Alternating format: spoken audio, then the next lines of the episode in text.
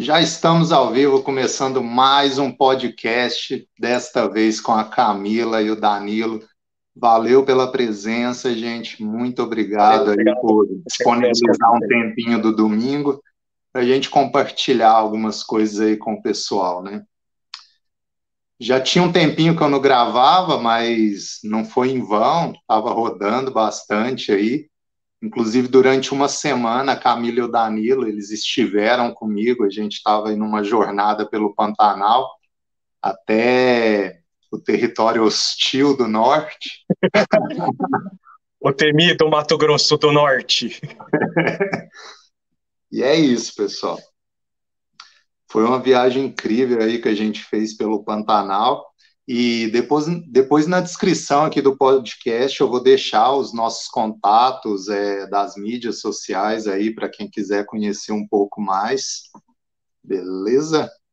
E claro, quem estiver assistindo, não deixe de realizar a inscrição no canal, ativar o sininho de notificações para acompanhar e não perder nada do que a gente vai disponibilizando por aqui.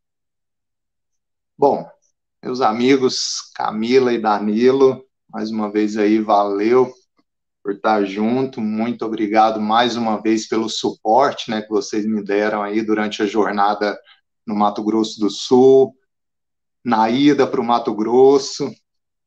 O cara mora meio longe, mas teve aí duas vezes rapidinho, né? Veio mais que eu, filho.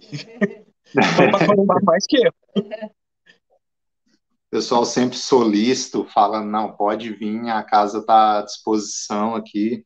Valeu, é muito bom ter contatos assim, amizades que na hora que a gente realmente precisa, né, que a gente está na estrada, faz total diferença. Inclusive na última vez, né, a gente teve que ir lá para os Japa para arrumar a moto que eu cheguei detonado aí em Campo Grande, parecendo que estava voltando da guerra com a tornado.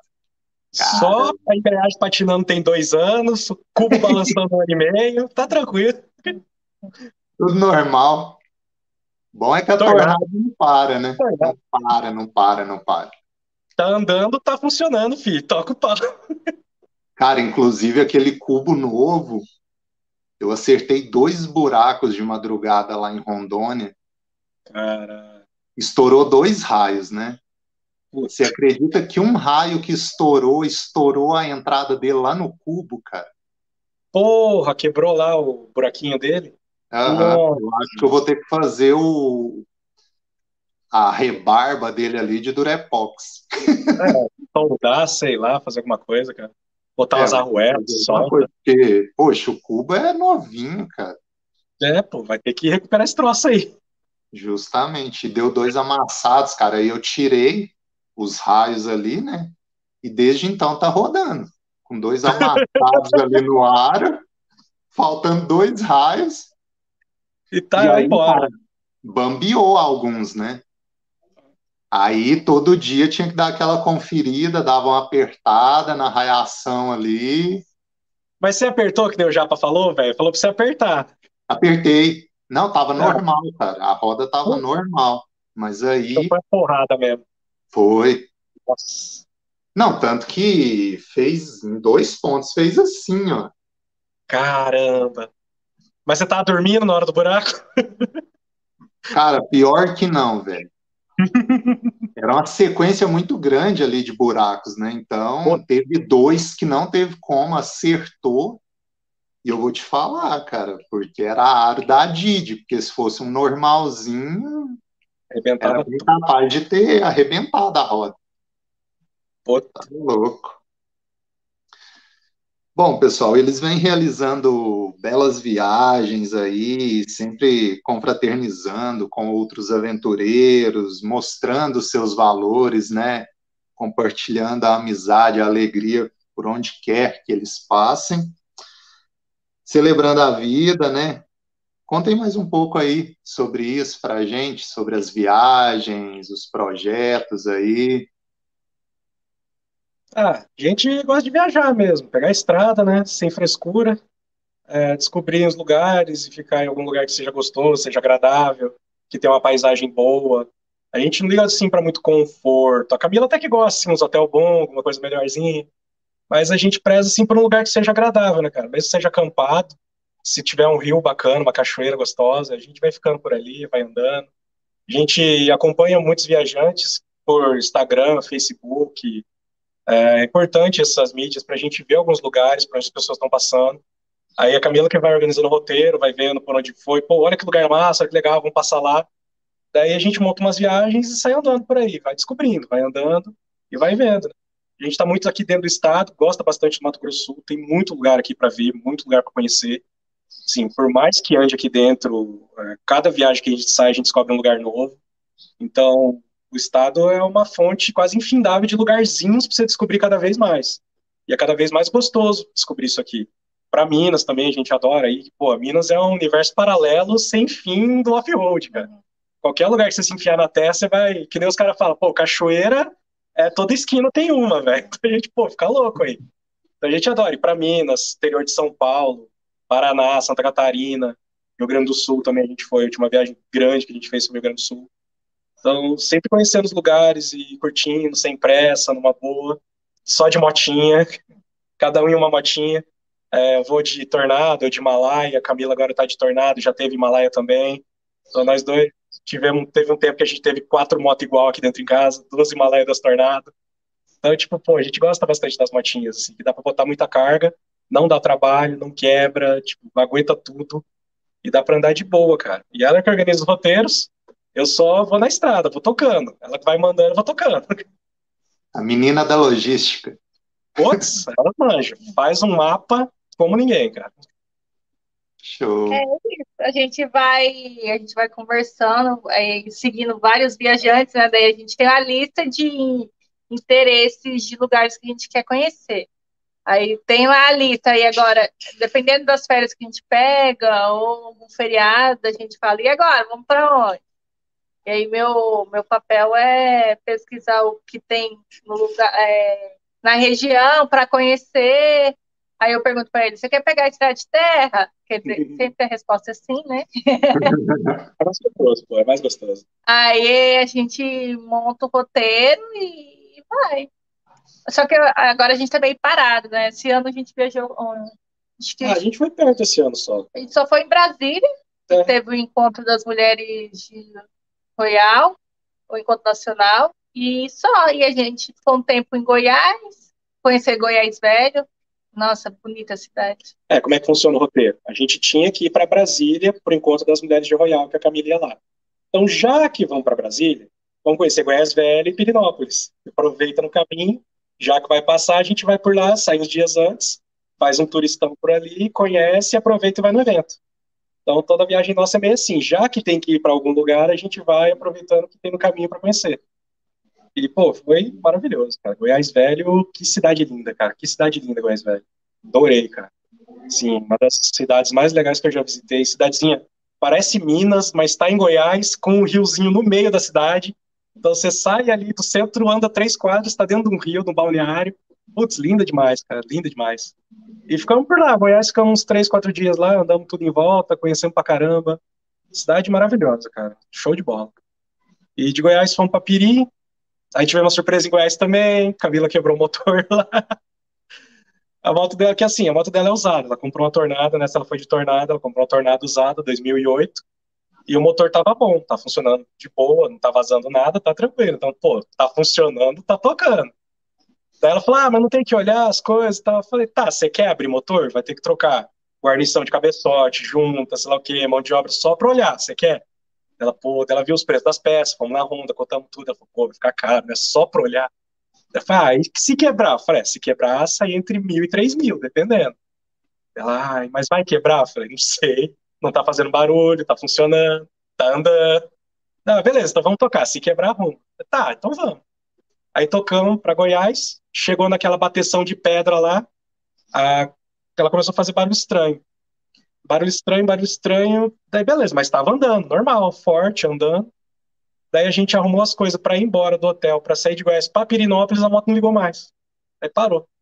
Daí, puta, desesperamos pra caralho, daí falei, ah, vamos, vamos ver batemos um Google ali, oficina, o que que acha de moto, tal, as melhores indicação, fomos pegando, fomos pegando, chamamos Aí os caras foram lá, buscaram a moto, tem uns meninos bem solícito, pegaram a moto, levaram empurrando lá pra oficina tal. Daí fomos falar com o cara, tal, não tá ligando, sei lá o quê, mas o que aconteceu? Fez um barulho, assim, assim. Ele, ah, isso aí é difícil, que eu vou ter que abrir, e se eu abrir eu não tenho pés. Isso era uma semana de feriado que a gente tava lá. Ele, se eu for pedir, eu tenho que pedir em Goiânia, vai demorar uma semana. Vocês têm seguro? Liga pro seguro. Deu falei, puta, velho, vai acabar a viagem. A gente meio desconsolado ali já, né, que ia ter que ir embora. Nisso, antes de manhã, um rapaz passou assim pela gente, tava andando na praça com as motos lá, fomos no museu, a gente voltando do museu, cara, ah, tem um motoclube aqui na cidade, tem um restaurante lá, se vocês quiserem almoçar, a gente dá apoio tal, se precisar, procura a gente. A gente lembrou desse cara. É o Rota 1070, tá? É, de um motoclube lá de Goiás Velho. Aí a gente lembrou desse cara, falou, ah, vamos procurar lá, vai que eles conhecem alguém, algum outro lugar, alguém que dá um jeito nisso, faz uma gambiarra pra gente seguir, né? Pelo menos até Brasília. Que de, a gente chegando em Brasília, vai no evento, depois vai embora. Aí beleza, vamos lá procurar o cara dele, ah, onde é que tá a moto? Tal lugar. Falou, puta, é que aqueles caras é bom, mas são meio enrolados. Tal. Se vocês puderem tirar de lá, eu levo em outro lugar que o menino tem a retífica. Ele faz retífica para vocês e faz pra cidade toda. A gente, pô, beleza. Daí fomos lá, tal, tiramos a moto, levamos nesse outro lugar que ele falou.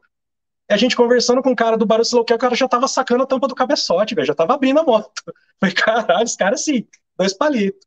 Isso a gente deixou a moto umas duas, três horas da tarde. Cinco horas ele ligou falou: passou todas as peças que ia precisar, falou: ah, realmente a corrente de comando pulou, o tensor folgou aqui, parou, a corrente pulou, o pistão atropelou as válvulas. Então você vai ter que fazer tudo aqui. É toda a parte de cima, do, só não vai trocar o, a biela. Da biela para cima é tudo, é pistão, camisa vai ter que fazer retífica todo cilindro, é, cabeçote vai ter que fazer tudo, válvula, guia, sede, inteiro, fazer retífica toda. E, pô, quanto tempo? Ele falou, não, eu te entrega amanhã. Pô, assim, de um dia pro outro, falei, é, entrega amanhã. Beleza, ele falou, já tô trabalhando tua moto, já estamos abrindo aqui, estamos fazendo, você autoriza, pau. Trocou, pediu as, as peças em Goiânia, chegou no outro dia, 5 horas da tarde, o cara tava entregando a moto pra gente. Ele só falou, não corre, vocês vão da Maciota ir para Brasília, de Brasília, os primeiros mil quilômetros para frente você pode andar normal. Só esses primeiros mil vocês andam devagarzinho, até uns 80 por hora, não dá uma acelerada forte, não, beleza. Aí de Goiás Velho, fomos para Piri, devagarzinho, 80 por hora, suave conhecemos Piri, andamos um pouco lá, fomos Cachu. Depois de Piri, aí a gente foi para Brasília também, oitentinha, de boa. Aí em Brasília trocamos óleo lá. Deu uma troca que já deu quase mil, oitocentos e pouco. Fizemos essa primeira troca e na volta de boa. Normalzão. E tá aí até hoje a moto, cara, tranquilo. Retífica no meio da viagem, do dia pro outro, suave. E tá rodando forte tá econômica. Ô, oh, tá, pra caramba, mais que a minha anda mais que a minha, é mais econômica que a minha, pô. E a minha original ainda. É, a minha aquela vez, lembra? No fim das contas, foi sujeira mesmo. A questão é. de estar tá gastando tanto, de estar tá com a mistura muito rica. Cara, só tava injetando combustível, não entrava nada de ar ali. no que Também eu fui limpar o filtro. filtro né, velho? Faz cara, bem limpar a mesa quando filtro. Isso é um tijolo de lá de dentro, cara. Tinha muita coisa. Bora falar um pouco então sobre essa trip aí do Pantanal. Já soltar alguns spoilers. É, no próximo fim de semana eu quero trazer o Mafra aqui, porque o Thiago e a Carla já participaram do podcast, né? Então, depois que eu gravar com ele, aí eu quero reunir a turma toda aqui, a turma do fundão. Vai faltar só o comandante. Só vai olhar feio pra você, guri. Cara. Aí mandar o um vídeo pro Kaká e pra ele mandar pro cara. Cara, é gente boa, mas embaçado. Cara, é gente boa, mas embaçado. Cara, mas foi uma viagem incrível, né? Pô, nem fala. Como a gente já estava comentando, era um desejo antigo já de, de todos nós. E com o passar do tempo, tudo tem ficado mais simples, né, cara? Antes para. Ó, eu tô com 10 para 11 anos aí de motociclismo. Quando eu comecei em 2012, cara, tudo era difícil. A telefonia celular era complicado, quando ia viajar tinha que juntar bônus ali de meses, para quando chegasse, por exemplo, em Campo Grande, eu te fazia uma ligação ali de um minuto, que aí era o tempo que você me passava o endereço ali para eu anotar para jogar no GPS. Não usava muito Google Maps, né? Era tudo muito complicado, cara.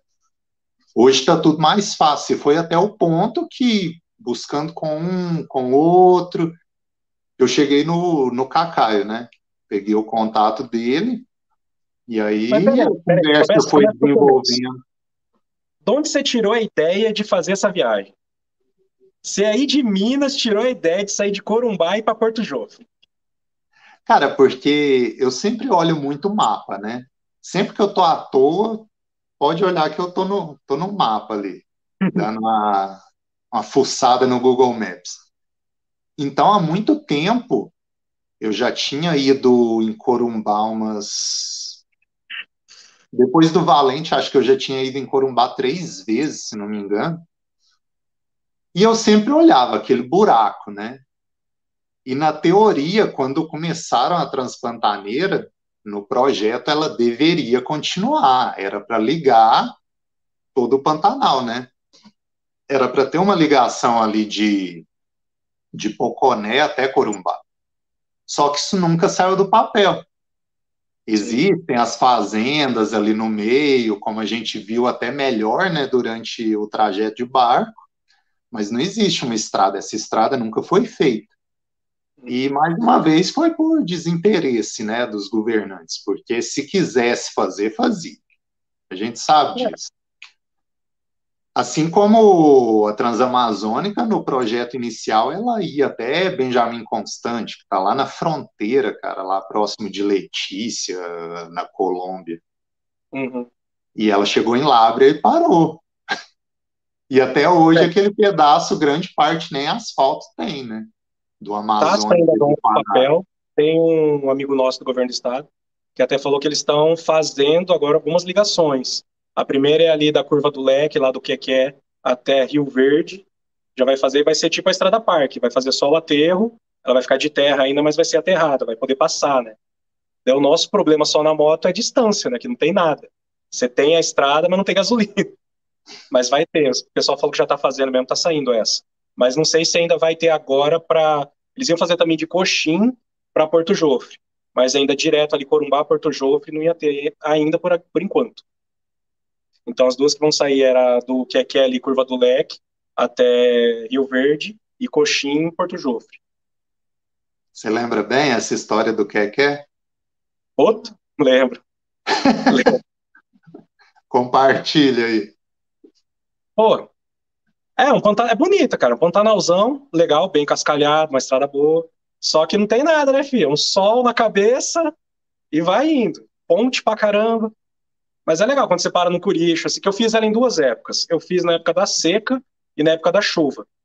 Assim, depois da chuva, eu nunca peguei barro nela, até porque ela tá sempre bem cascalhada. Mas na seca eu achei mais bonito que você tem menos vegetação e nos poucos curichos que restam água, os bichos, tem muito bicho ali. Então, cada ponte que você passava que tinha um curicho, cara, você vê garça com tuiuiu, jacaré, tucana, ara, tudo, tudo tá ali na água. Daí, na época da chuva que eu fui, tinha muito mato, então você não consegue ver nada, cara. Você só vê o mato alto e a estradona, é um estradão de fazenda reto, vai embora, cascalhadão, de vez em quando tem que ficar ligeiro com um buraco ou outro que tá no meio do caminho que empolga. Dá pra você pegar uns 90, 100 por hora ali fácil e vai embora, filho. Tora o pau. Aí fica bonito depois lá na serra chegando perto da serra, que sobe, depois você passa o rio, o Rio Paraguai pela balsa, sobe a serra lá e fica bonitinho pra caramba também, bem sinuosinha. Muito legal, estrada boa, estrada gostosa. Você contar a história do que quer. Do que quer? É, porque é, quer, quer, quer. história. Ah, tá. nome. Porque há muitos anos ele era o único boteco que tinha lá. Então você tá indo no meio do nada, agora já tem mais, acho que tem mais uns dois.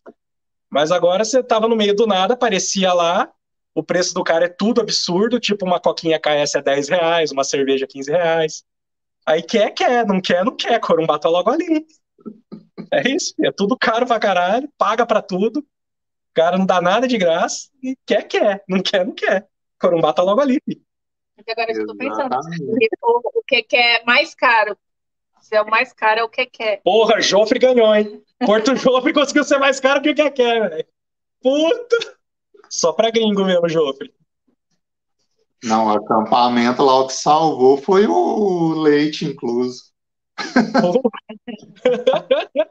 cara. Não, não é tanto para ficar aqui, mas tem, tem o leite ali incluso, Todd. Ah, não, então nós fica. a cara. Primeiro, não, primeiro hotel, o pessoal achando caro que era 120 o quarto, 160, 160 o quarto, né? 150. 150 o quarto, o pessoal achou caro.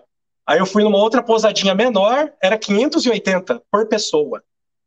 580 por pessoa. O cara não fica nem vermelho, velho. Não, e olha que nem, nem bateu na porta daquelas gigantes lá, né? Não, já tinha mais cara. Ele falou: não, eu vou fazer um. Eu tô quebrando para você. Né, ele ainda fez um desconto que a gente ia só dormir e tomar café. Ele fez por 350 por pessoa. Para dormir, um jantar e um café da manhã. por pessoa.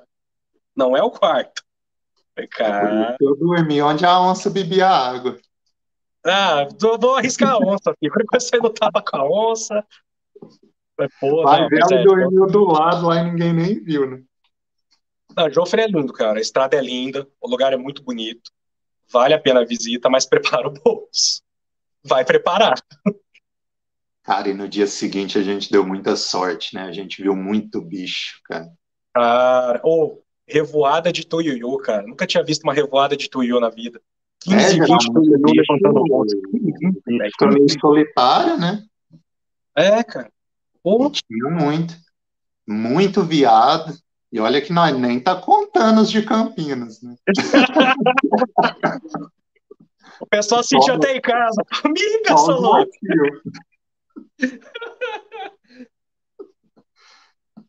Dessas viagens, dessas viagens todas que vocês já realizaram, teve alguma que foi mais marcante? Cara, deixa eu pensar agora. Pô, assim, para mim, para mim uma muito marcante. A minha primeira viagem fora do país foi muito marcante para mim, que a gente saiu daqui de Campo Grande foi para Assunção. Não é uma grande viagem, mas para mim que nunca tinha saído do país de moto, foi importante, cara. Foi importante assim meter a Camila na garupa, nessa época ela nem pilotava fora do estado. Meti ela na garupa, a gente foi bater em Assunção, cara. Pegamos um feriado um dia, falei, vamos para lá, vamos. Não reservamos nada, não vimos nada, só enfiamos na moto e vamos embora. Aí fomos bater em Assunção, cara, e conhecemos a cidade, pegamos hotel lá, tudo de boa, tranquilo, andamos pra caramba. Fomos lá no Lago Pacaraí, conhecemos o lago lá. E, pô, cidade linda, adoramos a viagem. Essa foi uma muito marcante para mim, por ser a primeira. E uma outra que foi muito emocionante para mim também foi chegar no Chuí, cara. Putz, consegui subir numa tornadinha, essa ela já pilotava, tipo, nós dois de moto, eu de tornado, era de Himalaia, a gente sair daqui de Campo Grande, e bater lá no Chuí, cara, no final do Brasil, no começo, dependendo, enfim, na ponta do país. Pô, isso marca demais, cara. Atravessar ali do Rio Grande pro Chuí, aquele retão com vento do caramba. Tipo, cara, é, é desafiador pra gente que tá ainda começando, começando a fazer coisa. E, pô, marca demais, cara. Agora que você chega lá, é, dá uma sensação gostosa, assim, de cheguei até aqui. Você para, senta ali naquele, bem no arroio Chuí, cara. Fala assim, puta que pariu, aqui termina o Brasil, velho cheguei na pontinha desse troço. Pô, aí você lembra o tanto que você andou, cara, vai passando, sei lá, tudo na cabeça, cara. E o lugar é lindo também, pô, você tá aí aquela beira de praia ali, ventinho corando, e, pô, você tá lá olhando pro mar ali, você olha, eu tô vendo a ponta do Brasil aqui, cara, literalmente eu tô na ponta do Brasil. Nossa, é, é emocionante pra caramba, cara, é muito emocionante. E a região também é linda demais, que a gente saiu, foi por dentro ali. Então a gente foi pela, pela estrada de terra, pegamos ali é, o Rio das Goiabeiras, aquela ponte toda estourada lá, barragem do Rio dos Touros, fomos para Cambará do Sul. Então, putz, também foi uma viagem sensacional pelo Sul, sim, marcou demais. Essa foi linda, foi linda mesmo. Assim, de tirar o fôlego. Você, a minha mais emocionante, eu vou copiar. foi do Chuí mesmo. Mas, mas não tanto. É, eu gostei da sensação de chegar no Chuí, porque eu cheguei lá e eu até comentei com ele, eu falei assim, gente, parece um Ponta Porã. toda fronteira é igual. Guarde sempre isso, toda fronteira é igual. A reserva do Taim, você não achou que estava indo para Porto Murtinho, não? Tá, é muito parecido, mas o caminho para chegar lá, porque foi minha primeira viagem assim longa, eu pilotando, né? E a gente passou por Curitiba, e depois a gente desceu para o Vale Europeu, a Serra Catarinense, depois a gente pegou ali uma parte da Serra Gaúcha e desceu para o litoral. Ah, nossa, foi muito massa. E aí eu perguntei, né, pro Danilo, quer uma parte, quer ir pela terra ou pelo asfalto? Aí, como ele sempre, respondeu na terra, né? E eu achei muito bonita a estrada que a gente pegou ali de São Joaquim até Cambará do Sul. Acho que foi. Cambará do Sul. Cambará. E a gente passou na ponta da Goiabeira e eu achando que eu não ia dar conta. E aquelas pedras gigantes. E não tinha ninguém na estrada, só eu e o Danilo. A gente passou de Santa Catarina para Rio Grande do Sul, não tinha ninguém. Santa Catarina tinha gente, agora Rio Grande do Sul tava vazio e, e a gente andou tal. Aí o Danilo preocupado se eu tava atrás, e ele indo nas pedronas, umas pedronas batendo na moto, assim, ele olhando, eu tava logo atrás ali, e eu morrendo de medo, mas eu tava indo. E muito bonito, nossa senhora, você olhava, e o bom é que você não passa calor. Nossa, que coisa boa, gente. Friozinho ah, todo. que você gostava do calor, velho. Não, não. Não, não gosto de frio, também não gosto de calor, dá pra ser meio termo. Tava Lá tava 20, entre 20 e 25, que é o bom. Sim. Porque 20 você coloca uma segunda pelezinha e já dá uma segurada. Eu sou friorenta. E 25 eu tô de boa. Não tô nem com calor nem com frio. Mas foi super. Eu gostei. E aí depois a gente voltou fazendo a 153. Aí você vê a diferença que vai. Você pega. É, a gente tá acostumado, né? Pegar é, rodovia estadual, que não tem nada assim. Não tem asfalto, é aquela. Passa dentro da fazenda e aí você olha lá, tava lá, MS 436, sabe? E lá a gente pegou um 53 de terra. Eu falei, gente, tem terra, um 53 ainda, tem, ainda não tem asfalto, uma parte. A 153 no Rio Grande do Sul tem um pedaço dela que é estrada de fazenda. Rodovia federal, BR 153, tem a plaquinha lá. É um estradão de terra no meio de plantação, cara. Pelo menos é larga e estava bem cascalhada, mas é um estradão de terra, rodovia federal. Que a gente passou uma vez aqui dentro do estado, numa estrada, que é entre Bonito e Bodoquena, só que ela passa por cima da Serra da Bodoquena. Em vez de ser estrada de asfalto, vai por baixo reto, ela ah. passa por cima, bem na crista da Serra da Bodoquena. Aí a gente indo pela estrada tal, de repente a gente tava dentro de um pasto, cheio de gado, literalmente. Aí você olha no GPS, é MS2 alguma coisa. É uma MS que passa dentro do pasto. Então, a gente é acostumado com isso aqui. Aqui dentro do estado tem muito, cara. Você cara, tá no MMS, própria... de repente vai fechando fechando. A própria Transamazônica tem um trecho entre a Saré e Farias Brito, no Ceará, que eu tenho foto, eu atravessei a moto e fechou a rodovia. É um trecho de terra dela, o trecho original, e tem aquelas cerquinhas de feita com galhos, né? uhum. bem típico do Ceará, dos dois lados, e simplesmente atravessou a moto, fechou a rodovia. De tão E ela é usada só por quem mora ali, ninguém passa por lá. Tanto que só quando eu estava saindo dela que eu vi alguém que estava chegando, que estava indo para algumas casas ali, provavelmente. E é um uhum. trecho muito bonito, cara. É um trecho bem legal. Ainda mais que eu peguei seco, então foi foi aquele trechinho típico do Ceará. É bem legal isso aí.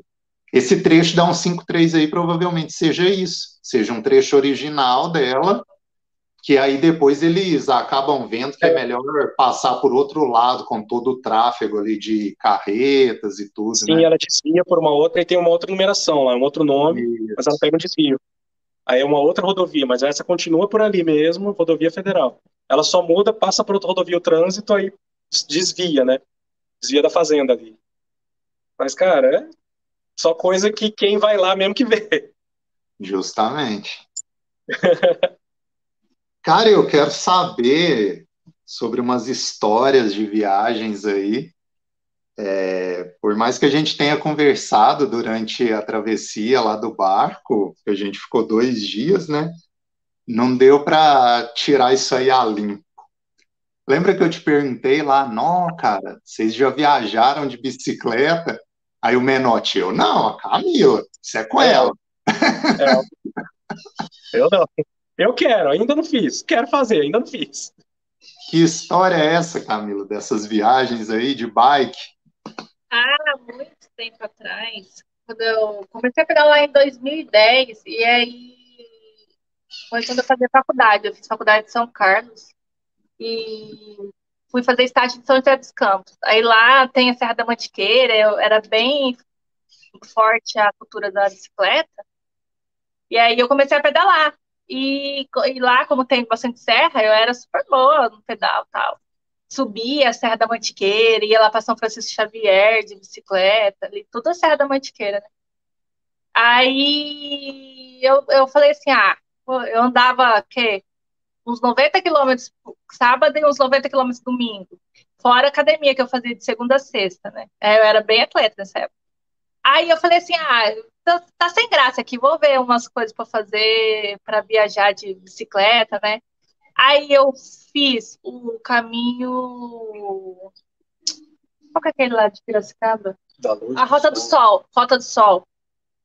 Aí eu que sai de, acho que perto de São Paulo, Santana do Parnaíba e vai até hum, Águas, Águas São Pedro. Vai por, por meio, ele passa Piracicaba, aquela. Só canavial que você passa. Aí foram. Eu fui com um grupo que já foi fechado já.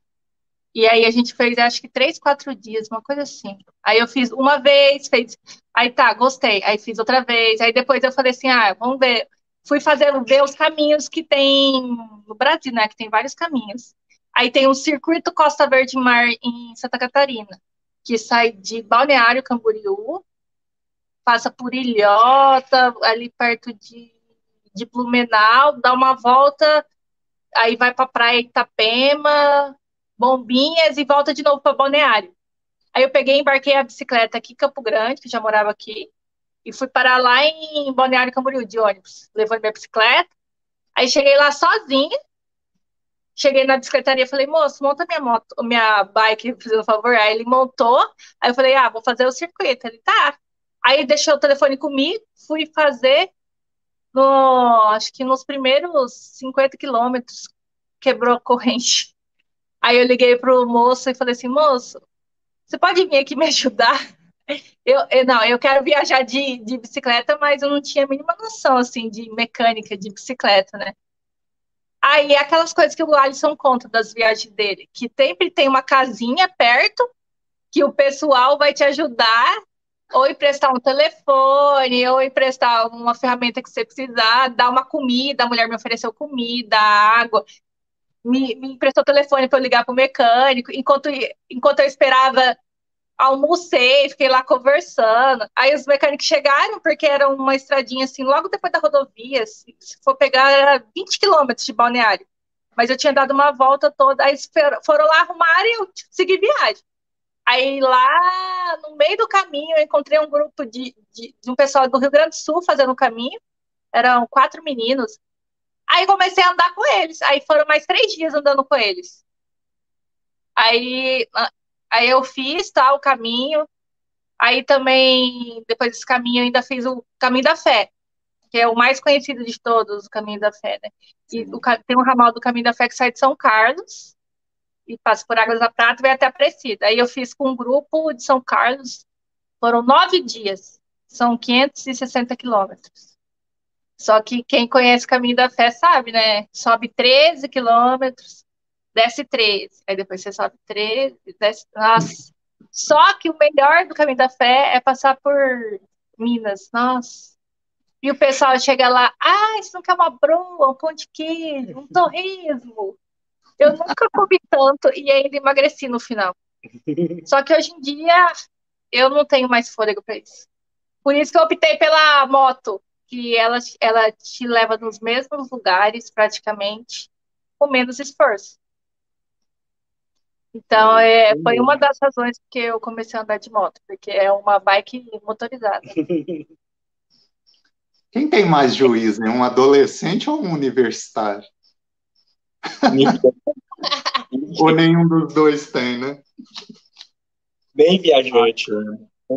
Acho que viajante não tem juízo nenhum, né? Nada. É Deus que cuida. É, Deus que cuida, que é quem Deus cuida o quê? É Criança, bebê e bobo. E viajando. Tem mais um na lista aí agora. É. Bom, sempre pessoal. tem alguém para ajudar, como diz o Alisson, né? Sim. Sempre tem alguém no meio do caminho que vai te ajudar. A gente até brinca que são os anjos da guarda, né? De repente eles se tornam pessoas e aparecem do nada, simplesmente para te ajudar.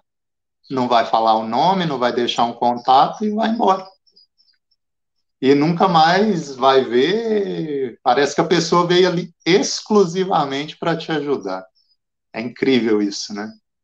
Cara, é, eu vi isso de um pessoal que viaja também. Eu segui uns canais de YouTube há muito tempo de um pessoal que viajava de bicicleta, assim, mas era bem aleatório. Gostava de vez em quando mais essa galera que faz malabares e anda de bike, quase viajante, mesmo viajante profissional. Assim. Os caras que vivem na estrada. Aí um deles, ele era fotógrafo, cinegrafista e virou morador de rua e viajante de estrada. Ele viajava, acampava ia nessa, assim, largou tudo. Aí um dia ele realmente começou a perceber isso, que toda vez que ele tinha um problema, aparecia uma solução rápido, cara. Se ele não se preocupasse, assim, não ficasse nervoso pra caramba, estressado, se ele só relaxasse, a solução vinha. Até que um dia ele falou, cara, eu vou testar. Ele falou, tava numa cidadezinha, sentei na frente da igreja, parei e sentei. não fiz nada, parei e sentei. Fiquei lá na frente da igreja, sentado. Aí veio um tiozinho, falou: Você tá vindo de onde? Ah, de tal lugar. Você tá fazendo o quê? Não, sou viajante, eu viajo. Tô viajando. Tô passando pela cidade hoje. Vai para onde? Não sei. Falou: Você tem onde dormir? Não. Você quer ir lá em casa? Dá pra você tomar um banho, tem um quarto lá. Se quiser, minha mãe faz uma janta. Falou: Cara, eu não fiz nada. Eu não pedi, eu só sentei na frente da igreja. Aí, de repente, acontece, cara. Daí, tipo, é isso. Quando você para de se estressar para de brigar contra, se quando você aceita a viagem, o negócio flui, velho. Por mais que você tenha um problema absurdo, horrível, cara, relaxa, vai resolver. Sim, vai resolver, filho, calma, vai resolver. De um jeito ou de outro. Não adianta você querer brigar contra. Sim, aceita que vai resolver. Tipo, cara, esse que é o massa da viagem. Ela, ela se resolve por si só, isso que é muito legal. Você, quando você entra em conexão com a viagem, assim, o grande viajar, é massa pra caramba. Justamente. Você sente isso, cara tudo tem um momento adequado, né, cara? É no tempo da estrada, é no tempo da vida. Não adianta querer correr contra isso, porque se você for na contramão não vai dar certo, cara. É. Você tem que seguir o seu caminho e tudo vai acontecer quando tiver que acontecer. Não adianta se estressar, se apressar, e o que muita gente diz, e é verdade isso, cara se está atrasando aqui, é porque talvez está acontecendo um livramento de algo que poderia acontecer ali para frente, né?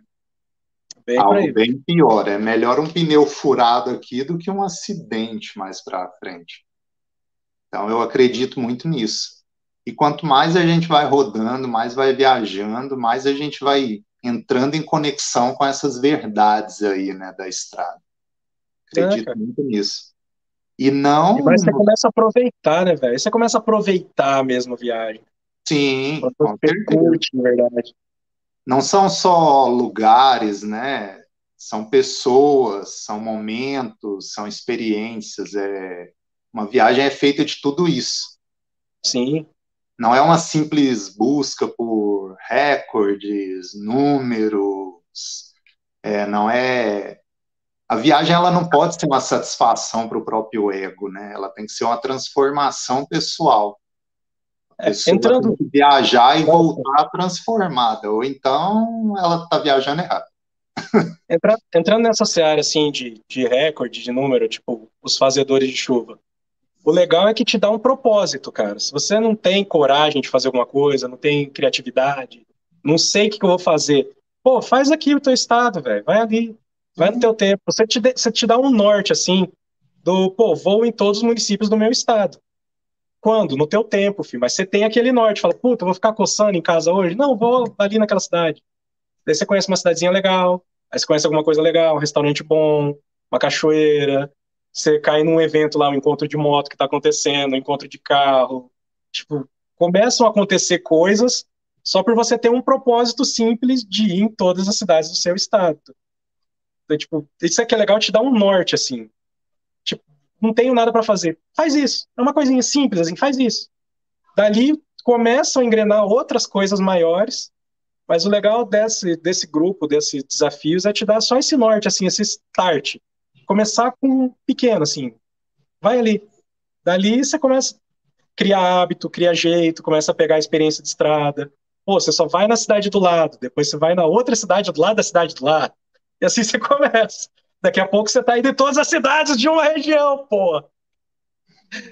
E de outra região, e de outra. Daqui a pouco é, você tá no país inteiro.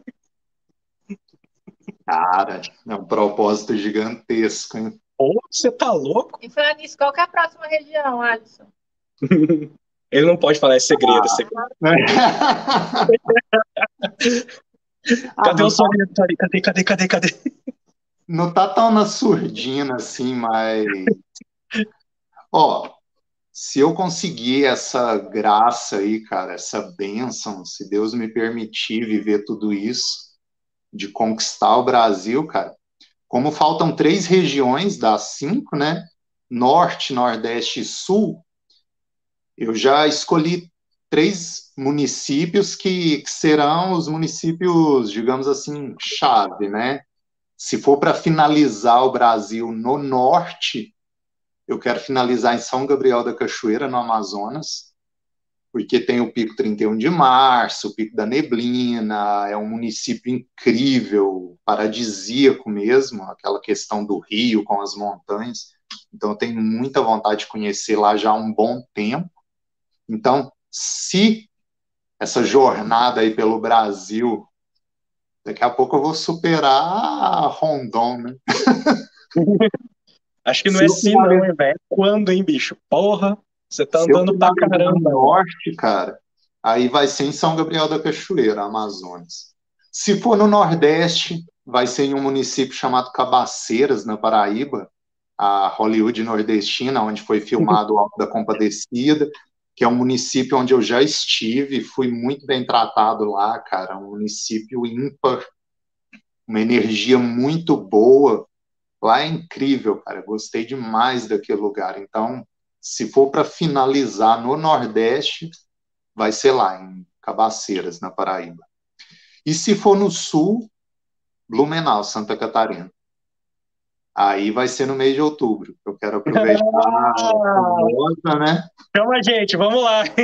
Pararapam, pararapam, pararapam. Visitar novamente o Ricardo e toda a família dele lá, que eu até brinco com ele, cara, é a minha família no sul, né? Sempre fui muito bem acolhido por eles lá. A mãe dele me trata como se fosse filho mesmo. Eu tenho um carinho muito especial por eles. Então, se for concluir no sul, vai ser lá. Então, é, não está tão na surdina, né, quando foi o Centro-Oeste, mas vai ser Não sei. Tenho planos, mas de agora para frente pode tudo mudar.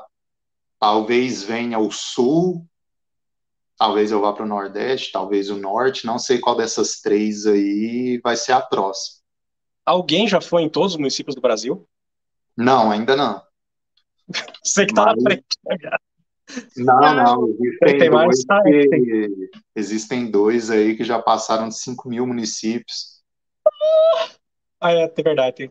O grande Verô e o Manga, é, os caras são feras aí. A, a, surdina, cara, a surdina do Centro-Oeste foi para finalizar para finalizar o Mato Grosso e, consequentemente, o Centro-Oeste antes deles. Que a próxima vez que eles saírem de casa para isso, eles vão finalizar. Então, por isso que eu deixei tudo em segredo, inclusive até topei, topei com um fazedor de chuva em frente a uma prefeitura no Mato Grosso, e eu falei pro cara, pô, tira foto, mas não fala nada. Aí a gente conversou depois de tudo isso, depois das homologações e tal. Aí ele até riu no grupo lá e falou: É, ele falou mesmo. É Cara, mas foi uma jornada no Mato Grosso, dos nove estados aí que eu já percorri por completo, de município em município, foi o mais difícil. É um estado que tem longas distâncias. De tornado, uma moto que, que tem um tanque pequeno, né? Eu tô com o tanque original, então foi uma dificuldade a mais. Muito off, muito mesmo. Em vários locais, o off no Mato Grosso ele é bem ermo, cara. Então você não encontra nada pelo caminho. Inclusive, o pneu voltou a furar é, na volta para casa, furou três vezes. Outro? E ainda bem que furou logo depois que eu terminei a travessia ali do, do Xingu. Porque se tivesse furado lá dentro da reserva, eu já tinha usado minha câmara de ar reserva. Ixi. Então ali ia dar problema, viu? Porque só passa carreta, cara. E como que uma carreta vai dar socorro, né? É. Não tem como, você não consegue jogar a moto naquela altura toda para jogar em, em, cima ali da, da carreta. É complicado. Tanto que no dia que furou ainda era uma parte indígena. Cara, eu fiquei horas ali esperando. Até que chegou um cara e chegou com uma solução que eu achei muito interessante. Ele estava com uma mangueira. Não hum. tem aquela parte ali que calibra quando você vai no posto, tem aquele biquinho que calibra o pneu? Sim. Então, tinha um biquinho daquele em cada ponta da mangueira. Então, assim que ele parou para ver o que estava acontecendo, parou uma carreta também. A gente hum. foi no step da carreta, colocou e colocou no pneu da moto. Aí transfere o ar, cara. Eu achei muito interessante. Cara, e transfere numa velocidade incrível, cara. Encheu rapidinho, aí tava esvaziando. Mas não tava esvaziando tão rápido, né? Então deu para uhum. chegar na borracharia. Porque faltava. Faltava uns 10 quilômetros. Então deu para chegar. Eu dei uma acelerada. Mas furou porque o pneu já estava velho também. E tinha muita pedra, cara, nesse trecho ali. E aí eu andando a 100, acabou que acertou e furou. Fez dois furinhos, assim, parecendo que uma cobra tinha picado a, a câmera de ar. Aí o tiozão foi arrumar, cara. O tiozão foi arrumar na borracharia lá. Ele não tinha câmera para a roda ali da tornada, né? De repente, o que, que eu vejo o cara fazendo? Passou um remendo, beleza, normal, né? O cara tacou fogo na câmara de ar, velho. Aí eu olhando aquilo, eu falei, cara, isso não vai queimar. Aí ele, não, tá tudo certo. E deu um tapa lá e apagou. Confia. E o negócio deu certo. Durou até a tarde do dia seguinte. Dura até rasgar. Mas deu certo. Que aí foi quando já na, na 364, já chegando em Minas Gerais, é, furou, cara. Furou bem na porta do serviço de atendimento ao usuário. Aí eu encostei parecendo pit stop, né? Encostei, o cara chamou o guincho, o guincho me levou até o próximo município. Aí lá começou a corrida logística ali, né, para conseguir comprar um pneu, que aí comeu de vez o pneu por dentro. Aí já comprei uma câmara de ar também, falei, ah, larga essa porcaria aí. Aí coloquei um pneu novo, uma câmara de ar nova e falei, não, agora, pelo amor de Deus, né? E detalhe, cara, comprei uma câmara de ar nova, montei. A hora que eu montei essa roda que foi encher, furado. Eu falei, não, não, não. Chama a benzedeira aí. Aí liguei, cara, liguei lá na loja, o cara levou outra, aí essa outra não deu problema. Aí deu tudo certo. Aí eu falei, não, agora você tá louco, eu só paro para abastecer. Não vou descer dessa moto só hora que chegar em casa. acabou que eu cheguei em casa, era Cara, umas 10 horas da noite, umas 10 e meia, acho que era mais ou menos isso. Sendo que era para ter chegado no dia anterior, né? Já tinha que ter voltado a trabalhar. Voltei um dia depois. Que loucura. Quantos dias fora? Foi 38, eu acho? Caralho. Acho que foi 38. 38 dias fora. Cara, loucura, viu? E desde então eu venho percebendo quanto vai ficando mais difícil, cara, essa logística aí pelo Brasil. Essa questão do lendário, não sei, talvez possa ser um dos dois, talvez eu, talvez outra pessoa, mas o dia que o primeiro conseguir fechar isso aí, cara, tá é louco, tinha que decretar feriado nacional. Você tá doido, bicho. Ou porque, por mais que a gente imagine, cara, a gente não É consegue imaginar tudo, a gente imagina uma parte da, da jornada. É surreal isso. É, complicado, né? Nem faço ideia. Você tá louco. Você tá doido. Não quis fotografar as prefeituras lá do Mato Grosso, né? Mas nem a pau. Não, larga a mão, larga a mão. Não, a gente não quer fazer Valente Mato Grosso. hum. Já fiz um, tá bom demais. Ah, se eu quisesse, se fosse fazer outro Valente, ia fazer Minas. Não, fazer Espírito Santo. É rapidão. Ah, é rapidão. Espírito Santo é rapidão. Dá É, pra e fazer. Rio de Janeiro só que não precisa passar na cidade, precisa passar lá no Rio. Não, não obrigada. Espírito Santo é rápido, é. Você tá louco, filho? Já até separamos do Mato Grosso, vou tirar foto de prefeitura, nada, rapaz.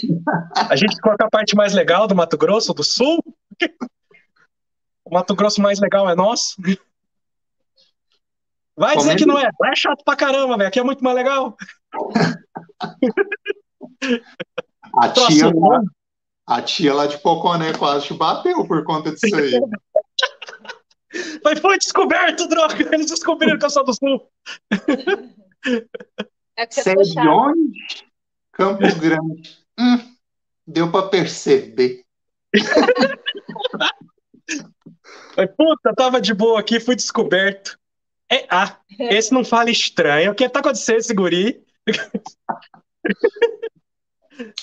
Meu, comenta com a gente aí sobre alguns projetos pessoais a caminho. Tem alguma coisa aí já no forninho? Cara. Até tem, mas assim, a gente não tem data, né? A gente quer fazer um Iron Butt, pelo menos. Tem essa ideia.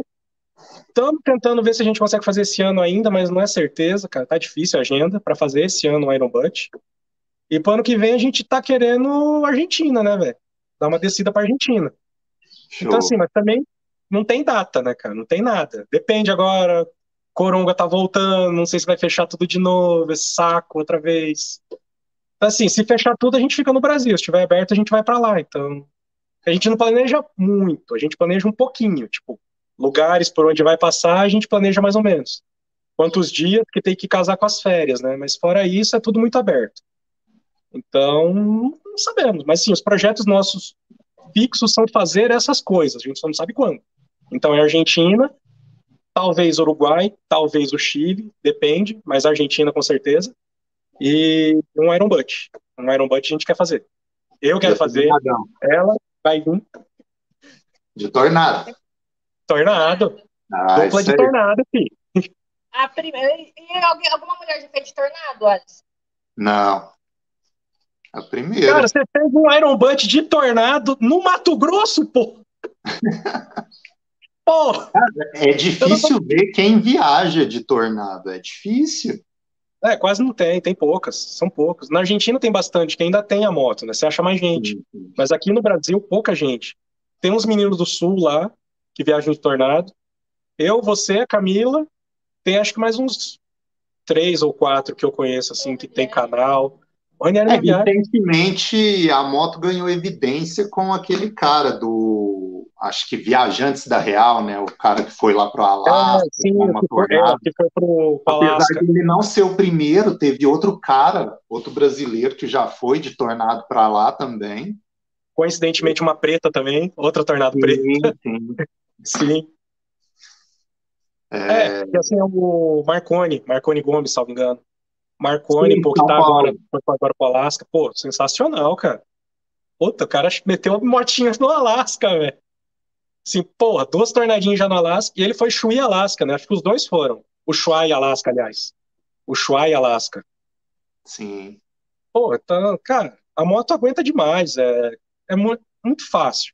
É uma moto muito tranquila e muito fácil, assim. Você, a mão de obra é fácil, peça é fácil, ela quebra pouco, a manutenção é tranquila, dá os espaços certinho, ela só não corre. Você vai viajar o dia inteiro, 110, 120, 110.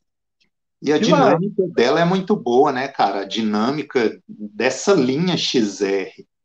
Tanto Sim. que, se eu não estou enganado, foi agora em 2022 que a XR 650L completou 30 anos e eles lançaram aquela branca, né?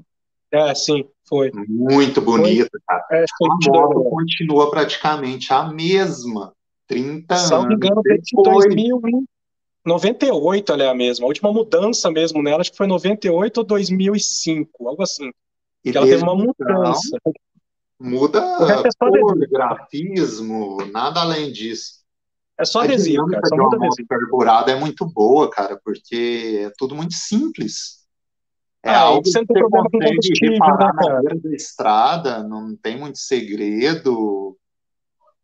E aqui no Brasil, que tem gasolina batizada pra caralho, qualquer coisa que você meter lá dentro, ela vai usar. Ela só vai mudar consumo. Se a gasolina for muito ruim, ela vai beber mais. Só, mas ela não quebra. Conta da mágica, da mágica do óleo. Ah, é.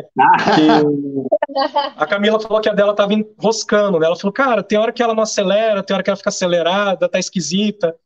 Eu falei, tá, eu vi uns caras falando que para moto carburada que tem diafragma, você joga uma tampinha, duas tampinhas de óleo dois tempos dentro da gasolina e anda, usa a moto. É, a gente, ah, vamos testar, moto dela tava ruim, tava enroscando, a gente já tinha mandado limpar carburador, ver, tava certinho, e tava enroscando. Daí é, o filtro, a gente sempre limpa antes de sair da viagem, eu dou uma batida no filtro tal. Depois que chega de viagem, eu limpo o filtro. Então sabia que estava limpo o filtro. Eu falei, pô, vamos testar. Aí paramos lá, compramos um bardalzinho verde, dois tempos, 10 reais. Aí taquei lá, dei duas goladas dentro do tanque dela, duas goladas dentro do meu. Falei, vamos ver se vai dar bom, se vai dar ruim. E saímos pra andar. Daí andei, daí falei, dá uns aceleradão, abre tudo mesmo, que sexta marcha, abre tudo, corre, vai até o final, dá um esticadão, solta tudo de uma vez, deixa a moto reduzir bastante, acelera de novo, deixa ele abrir bem, fechar bem o diafragma, trabalhar tudo. Ela fez isso umas três, quatro vezes, beleza, estamos tocando. Aí andando, e aí, Camilo, como é que tá? Pô, tá 10, a moto tá boa, parou de engasgar, tá correndo, tá forte. Eu falei, caramba, tá. É, aí andando mais, andando mais. Pô, e foi embora. Na minha também, eu notei que ela fica mais forte, você fica mais esperta, cara. Parece que o carburador ele responde melhor, mesmo no vácuo. Que a minha, ela tava assim, se acelerava, ela demorava para subir o giro. Aí você soltava, ela demorava para cair. Pô, meti dois tempos nela lá também. Cara, você acelera na hora, ela sobe, você larga na hora, ela tranca. Tipo, ele fica muito mais rápido, muito mais esperto. E é só isso, um tanque, aí depois já abastecemos um monte e ainda tá boa a moto. É assim, cada, sei lá, cada vez que vai sair para viajar, primeira tanqueada, bota dois golinhos lá de óleo dois tempos e viaja de boa vai tranquilo que facilita a vida do carburador. Algo que é bom também quando se faz a limpeza do carburador em casa mesmo, da Tornado, ou de qualquer carburador que seja nesse mesmo esquema, né? Limpa bem, fez a limpeza completa dele ali, né? Na hora que for montar, cara, lubrifica bem com WD-40 toda aquela parte do diafragma, o pistonete, que aí, cara, ele vai ficar melado ali de WD-40. Mas isso não tem problema, isso vai garantir que ele vai correr leve ali, ó, sem problema algum, sem nenhum empecilho. Nossa, porque quando trava, cara, ou então quando fura o diafragma, meu Deus do céu, uma vez eu tive que voltar para casa. Aliás, duas vezes eu voltei para casa com com diafragma furado. Você tá doido? Cara, a, a, moto vai, mas ela vai a 60 no máximo. Não, não, não desenvolve, né, cara? Não consegue abrir. E aí você fica travado ali. Aí 120 quilômetros vai ser duas horas e meia para percorrer. Tá louco. Para mim, eu até comprei um carburador da XLX 350, que ele é 2 milímetros maior que o da Tornado e é mecânico, né? Não tem o diafragma. Então ele é diretão. Abriu o cabo, ele abriu, fechou o cabo, ele fechou. Mas assim, o meu ainda tá bom, né? O dia que ele começar a dar problema, eu já troco. Passo outro e vambora. Mas como ele ainda tá funcionando, deixa lá, tá funcionando, deixa quieto, filho. Não mexe. Ou então já compra a XLX 350 e coloca o carburador, né? Não, tá difícil achar, né? Tá difícil achar uma. Que o que estão pedindo tá foda, cara. Estão pedindo caro na motinha. Porra! Tá difícil, mas sim, tô procurando. Na hora que achar uma no jeito ali, quem sabe? A gente não dá uns rolês de XLão pelo Brasil aí. É. Vocês falaram que tem pretensão de conhecer a Argentina, né? Viajar também pelo Chile, Uruguai. Acredito que também Peru, Bolívia, né? Pegar esses pedaços aí, Machu Picchu. Ah, Bolívia, Camila quer fazer de mochilão. A gente embarcar ali em Corumbá e subir de trem, né? E mochilando. Ela não tá muito afim de ir de moto pra Bolívia, não. Não quer pegar os perrengues de gasolina, de comida, qualquer coisa. Se quer pegar uma viagem mais turistão de mochila. Nossa. Aí Peru, não sei, Peru vamos subindo, depois vamos vendo, cara. Porque a gente quer fazer essa parte de baixo primeiro, para conhecer legal por baixo, a gente sobe depois. Não tem muita pressa, não. Tem pretensão de algum outro continente? Seja de mochilão? Por enquanto, não. Cara, tem muita coisa para ver aqui, velho. O Brasil é muito grande, cara, é muito grande. E tem muito lugar legal. Assim, eu quero conhecer bem o Brasil. Gosto mais de conhecer o Brasil. Cada vez que eu ando mais por aqui, eu me surpreendo mais. Então, assim, conhecer para fora, de vez em quando, assim, uma coisa ou outra, que assim, é realmente espetacular. Tipo, pô, a parte sul lá da Argentina, com o Chile, toda a carreteira austral. Cara, é sensacional. Você vê de vídeo, foto, é absurdo, absurdo. E, pô, Peru também, Machu Picchu, a parte da Cordilheira Blanca. Cara, coisa assim, surreal, que você realmente não tem nem parecido aqui. Mas o resto tudo mais ou menos tem no Brasil. Você vê assim, cara, aquilo ali parece tal coisa, aquilo lá parece tal lugar. Então, assim, eu quero muito Brasil, quero conhecer demais Brasil, cara.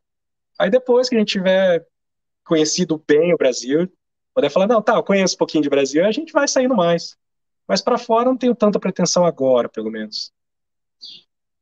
Eu também tô nessa, cara. Eu tô Estou ansioso aí com essa jornada pelo Brasil e conseguindo concluir ela, nossa, eu fico feliz demais, cara. Aí eu posso sair do país com a alma lavada, né?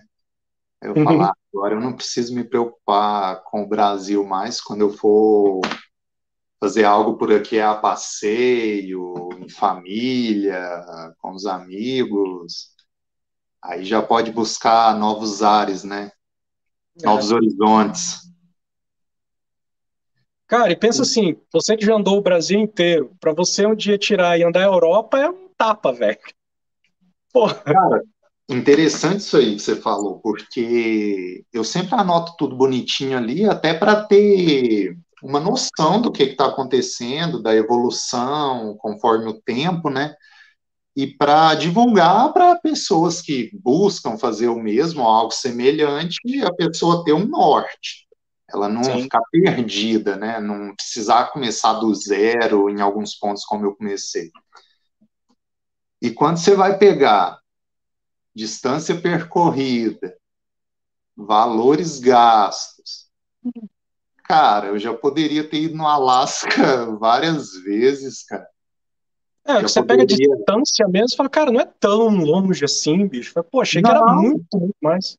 Já poderia ter dado uma volta ao mundo aí. Cara, tudo é questão de prioridade. É. é nada é impossível, cara. Nada é impossível. Onde você já andou? Das, das duas regiões que você fez, você totalizou já?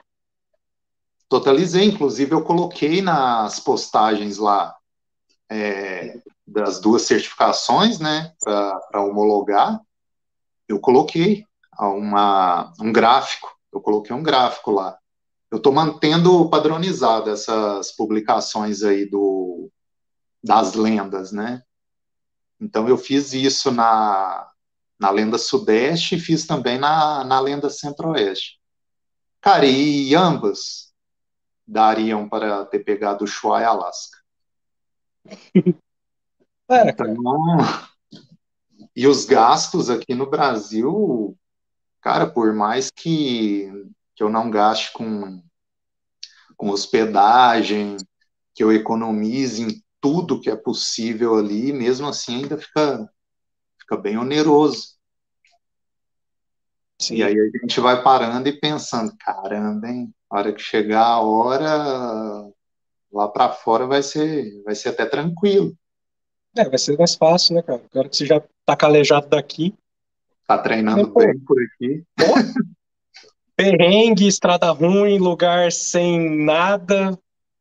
Lá para fora é tudo mais tranquilo, né, velho? Cara, a primeira vez que eu saí do Brasil, pô, pegando buraco aqui, trânsito e tudo, cruzei ali a, a, fronteira com o Paraguai, aquele asfalto lisinho, cara. Eu falei, que que é isso, gente? É bom, né, cara? O asfalto é perfeito. Acho que o Paraguai é do lado de lá, né, não? não tem trânsito, né, cara? O asfalto fica intacto. É só motinha. Não, porque aqui na década de 90 tinha uma fama que sempre que falava de Paraguai era era algo que não prestava, né? É, que, é que o pessoal tem a visão da fronteira, né, cara? Tipo, toda fronteira é parecida. Que nem você pega Pedro Rio Cavaleiro, parecido com Foz do Iguaçu, que é parecido com Cidade Leste, que é tudo, toda fronteira tem aquela cara de zona de desorganização, de, sei lá, coisas erradas, crime, sabe? Toda fronteira tem essa cara. Mas sendo duas cidades para dentro do país, cara, é outra coisa, é outra situação. Então, tipo, dá, dá esse impacto, assim. Você olha, toda fronteira tem aquela cara de perigo, de desorganização, sei lá o que, é terra de ninguém. Mas você cruzou um pouquinho, duas cidades para frente, cara, o pessoal é de boa, é tudo tranquilo, é tudo ordeiro. Cara, é outra visão, você tem que ir lá. Aquele negócio assim, supera o medo e vai. Porque é, é bom, é bom. É aquela diferença, né, de ver com os próprios olhos, de é. viver a própria experiência e não ficar achando que determinado lugar, determinada coisa é de fato aquilo porque alguém falou, né? Como eu tava. teve um viajante que falou isso, que é, cara, desliga a TV e vai lá ver. Porque, assim, cara, o mundo é diferente do que passa na TV. As pessoas são boas, tem mais gente boa no mundo do que gente querendo te ferrar, velho. Só a que assim. Copa aí, ó, pela TV dizem que o Neymar é bom. Mas a gente prefere o pombo, né? É tipo isso, cara. É, na hora de provar o valor. Mas, cara, é por aí. Tem muito mais gente boa no mundo do que gente querendo fazer coisa errada, cara. Só que, assim, gente boa no mundo não dá notícia. Isso não veicula. Então, porra, vai lá conhecer que vai dar bom. É, parece que a mídia gosta dos programas tipo da pena, né? É o que vende, né, cara? As pessoas gostam disso porque vende. Que a pessoa. Tá, tem até uma tese que fala que as pessoas gostam de ver sempre o pior porque ela percebe que ela não tá tão ruim assim. Por, por mais que a vida dela esteja ruim, ela tá vendo que tem alguém pior, então ela não tá tão ruim assim. Então isso vende. Isso é vendável, cara. As pessoas gostam de ter essa situação de segurança por saber que não estão tão ruim quanto que ela tá vendo que tá ruim lá. E é sempre lá, né? Não é aqui, é lá. Lá é pior. E olha, olha que egoísmo isso, né? Você se confortar com a desgraça alheia. Ah, isso é do humano, né, velho? Porra, cara, é eu posso estar tá horrível, mas se ele tá pior. Isso é Tipo o cara que torce o pé na Copa. Eu posso estar tá ruim, mas eu não torci o pé na Copa. Entendeu? Isso vende. Isso vende. Cara, como que pode, né? Não, minha situação tá ruim. Ah, mas fulano tá passando fome, então eu tô, tô bem demais, né? Tô, tô tranquilo. Que que é isso? É assim, ninguém vai lá ver como é que é de verdade. Vai lá conhecer. Que é, pô, se fizer uma matéria boa, não vende. Ninguém quer saber das coisas boas. Ninguém quer saber o que tá acontecendo de bom. Isso não é, é legal. Isso tira a culpa, né, cara? Fala, pô, olha como é que o cara tá bem lá e eu não. Puta. Eu não sei se era a nível nacional, mas aqui tinha uma tal de Rede Minas. A nível nacional, acredito que seria TV Cultura. Uhum. Tinha muito documentário, cara. Todo domingo tinha aqueles programas de natureza. Ah, sim, era a TV Cultura. Aqui é TV. Cara, aquilo, aquilo, era muito bom, mas aquilo não dava audiência. E eu não entendi o porquê, cara. Porque era programa muito bem feito. Sim. Muito bem feito. E trazia algo a mais ali, trazia conhecimento e ninguém dava valor, cara. Sim. É, se bem que naquela época a banheira do Gugu era melhor. Oh. Oba, oba, oba, hein? Era bacana. Mas como eu disse aí da galera daqui mesmo, de onde eu moro, na década de 90, cara, ia muito ônibus para Cidade Oeste ali, para buscar Muamba. Chegava uhum. ônibus e ônibus com cigarro do Paraguai. Pensa, o negócio já faz mal, imagina pirateado, né? Cara, é brabo, é brabo. Não, e aí o pessoal trazia as piores notícias, né, do Paraguai, que o Paraguai era isso, que era aquilo, que não sei o quê, era quase uma meca do narcotráfico, né? É. Mas o pessoal nunca cruzou a primeira cidade ali da fronteira, o pessoal nunca foi para dentro do país para ver como que era. O Paraguai é um país bem legal, cara. Cara, você vê, a gente em Assunção, andando meia-noite no meio da rua, se sentia muito mais seguro do que andar às seis horas da tarde em São Paulo, velho. Meia-noite em Assunção, no centro de Assunção. A gente tava muito mais de boa, muito mais tranquilo. Assim, pô. tem que ir lá, né? Se você Sim. ficar só pela TV. Como diz a música do Pássaro Baiano, não quero envelhecer vendo TV. É. Teria, teria uma viagem dos sonhos assim para vocês? Aquela viagem que talvez desde a infância vocês imaginam? Ir para a Disney, abraçar o Mickey, chutar o pateta. Deve ser quase sonho de quase todo motociclista, né? Fazer o show em Alaska mas fazer de uma forma que se aproveite, igual o Alisson uma vez comentou, fazer rápido, qualquer 30 dias, 40 dias você faz, mas eu aproveito o quê? Igual tenho um casal que eu sigo que eles estão numa BM 1200, eu acho, um casal de arquiteto, eles fizeram em 300, 365 dias o Ushuaia, Alaska. Eles estão terminando agora. E, e, eles não mandaram a moto de, de, de navio, não. Eles estão descendo, rodando. Eles subiram, fizeram tudo, eles percorreram 70 mil quilômetros. Fazer todo passeio em México, eles aproveitaram um monte, aproveitaram um monte Canadá, um monte Estados Unidos, um ano. E deu para ir para Ushuaia e Alasca, estão voltando, rodando. Esse é um, um sonho, porque aí eles vão, o pessoal vai falar: você conhece o México? Você conhece. Você conhece, ou você não só passou, você conhece o lugar. Você ficou em alguns lugares, você conhece mais a região. Não é só passar. A viagem não é só só chegar lá, é o caminho também. Então, é, acho que esse é um dos meus sonhos, fazer com o tempo. Você falou em México, tem um ponto no México que, para mim, não pode ser deixado de lado. Se eu pisar no México, eu tenho que ir nesse lugar que é aquele hotel lá em Acapulco, meu. Lá eu tenho, lá eu tenho a obrigação de ficar hospedado. Lá não me interessa o valor da hospedagem, cara. Lá eu tenho que ficar. Imagina repetir aquelas cenas do Chaves lá. A fogueirinha na praia lá, sentado lá da fogueira. Ficar pendurado no trampolim. Pô, colocar moeda em quem estiver queimando no sol lá. Puta merda, cara. Boa, legal essa, essa é massa. E um dos pontos dessa travessia Ushuaia-Alasca, que se tornou algo comum e quase que, digamos assim, obrigatório, né? Que ultimamente, quem tem grana aí, se o cara se o cara não fizer isso aí, ele não é descolado, né? Está acontecendo muito isso, a gente está vendo isso acontecer. E aí muita gente vai na correria para falar que fez, né? E aí acontece que a Camila citou, a pessoa deixa de aproveitar. E você é, não tem que fazer nada para provar nada para ninguém, cara. Você tem que fazer se aquilo vem de dentro de você, né? E o grande pecado que eu vejo esse pessoal cometendo é passar como um tiro pela América Central. Cara, a América Central tem lugares surreais, cara. Basta é, uma, pesquisada, uma pesquisada rápida ali no Google, cara, tem lugares ali únicos no mundo todo.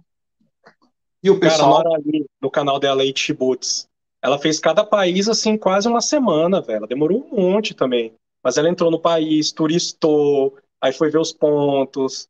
Tipo, porra, fez uma cobertura muito boa da passagem dela pela América Central. Nesse estilo, assim, bem devagar, conhecendo mesmo cada país. Então, canal massa pra caramba pra quem quer ver uma viagem dessa tranquila do Shuai Alaska é o Witch Boots, da Nora Lee. Ela fez agora, ela começou de Himalaia, aí durante a pandemia ela deixou o Himalaia dela na Colômbia, ou no Peru, Colômbia, aí depois veio recuperar agora, a moto estava destruída, largaram lá, ninguém deu manutenção nada, a moto fudeu tudo. Aí ela comprou uma CRF 300L na Noruega, aí embarcou a moto para Colômbia e continuou dali. Daí ela só com uma CRF 300L, Rally, a maior zona. Então, pô, uhum. mata pra caramba. Ela demorou um monte. A travessia do lado da Colômbia, ela fez de barco. Fez de barquinho, barquinho, barquinho, barquinho até uma ilha. Aí ficou três dias numa ilha, vai de barco de novo para outra ilha. Assim, o veleiro. É, ela fez nos barquinhos lá, fez, mas fez barco a motor. Mas, pô, fez bem sossegado, cara. Enrolou pra caramba. América Central, cada paísinho assim que os caras atravessam em um dia, ela ficou uma semana, duas semanas. Então, pô, bem legal. A viagem dela enrolou pra caramba, mas é massa. Pra conhecer mesmo o país, pra quem quer ter uma ideia, é bom. E o pessoal perde também uma grande oportunidade com isso, cara, porque os países da América Central são países extremamente baratos para se viajar. Onde até o nosso real ainda tem o seu valor, né? Aí o pessoal passa muito rápido, chega no México, chega nos Estados Unidos, Canadá, aí tá lascado, cara. Que aí o real não vale nada. Aí o cara já comprou dólar ali muito caro, vai ter que gastar mesmo. É. Aí acaba gerando aquele desconforto né, na viagem. Bom, falando brevemente aí sobre as motos que vocês já tiveram, uh, quais foram as queridinhas, vantagens, desvantagens, e se vocês teriam uma moto assim dos sonhos, isso pode ser um objetivo talvez de médio e longo prazo, não sei. Eu tive uma Cross 160, uma XTZ 125, e eu só tive uma foto, né? Uma Himalaia, quer dizer, duas Himalaias, e, e agora uma Tornado. Só moto alta. As vantagens de cada uma.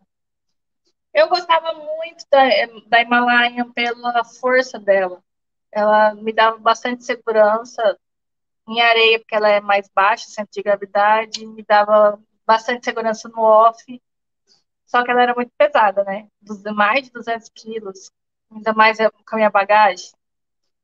A Bros eu gostava, mas ela foi minha primeira moto, então eu não tinha tanta segurança com ela. 8 mil quilômetros eu vendi ela. Foi, eu, acho que foi um ano só que eu usei ela. E usava só para mais viajar dentro do estado mesmo.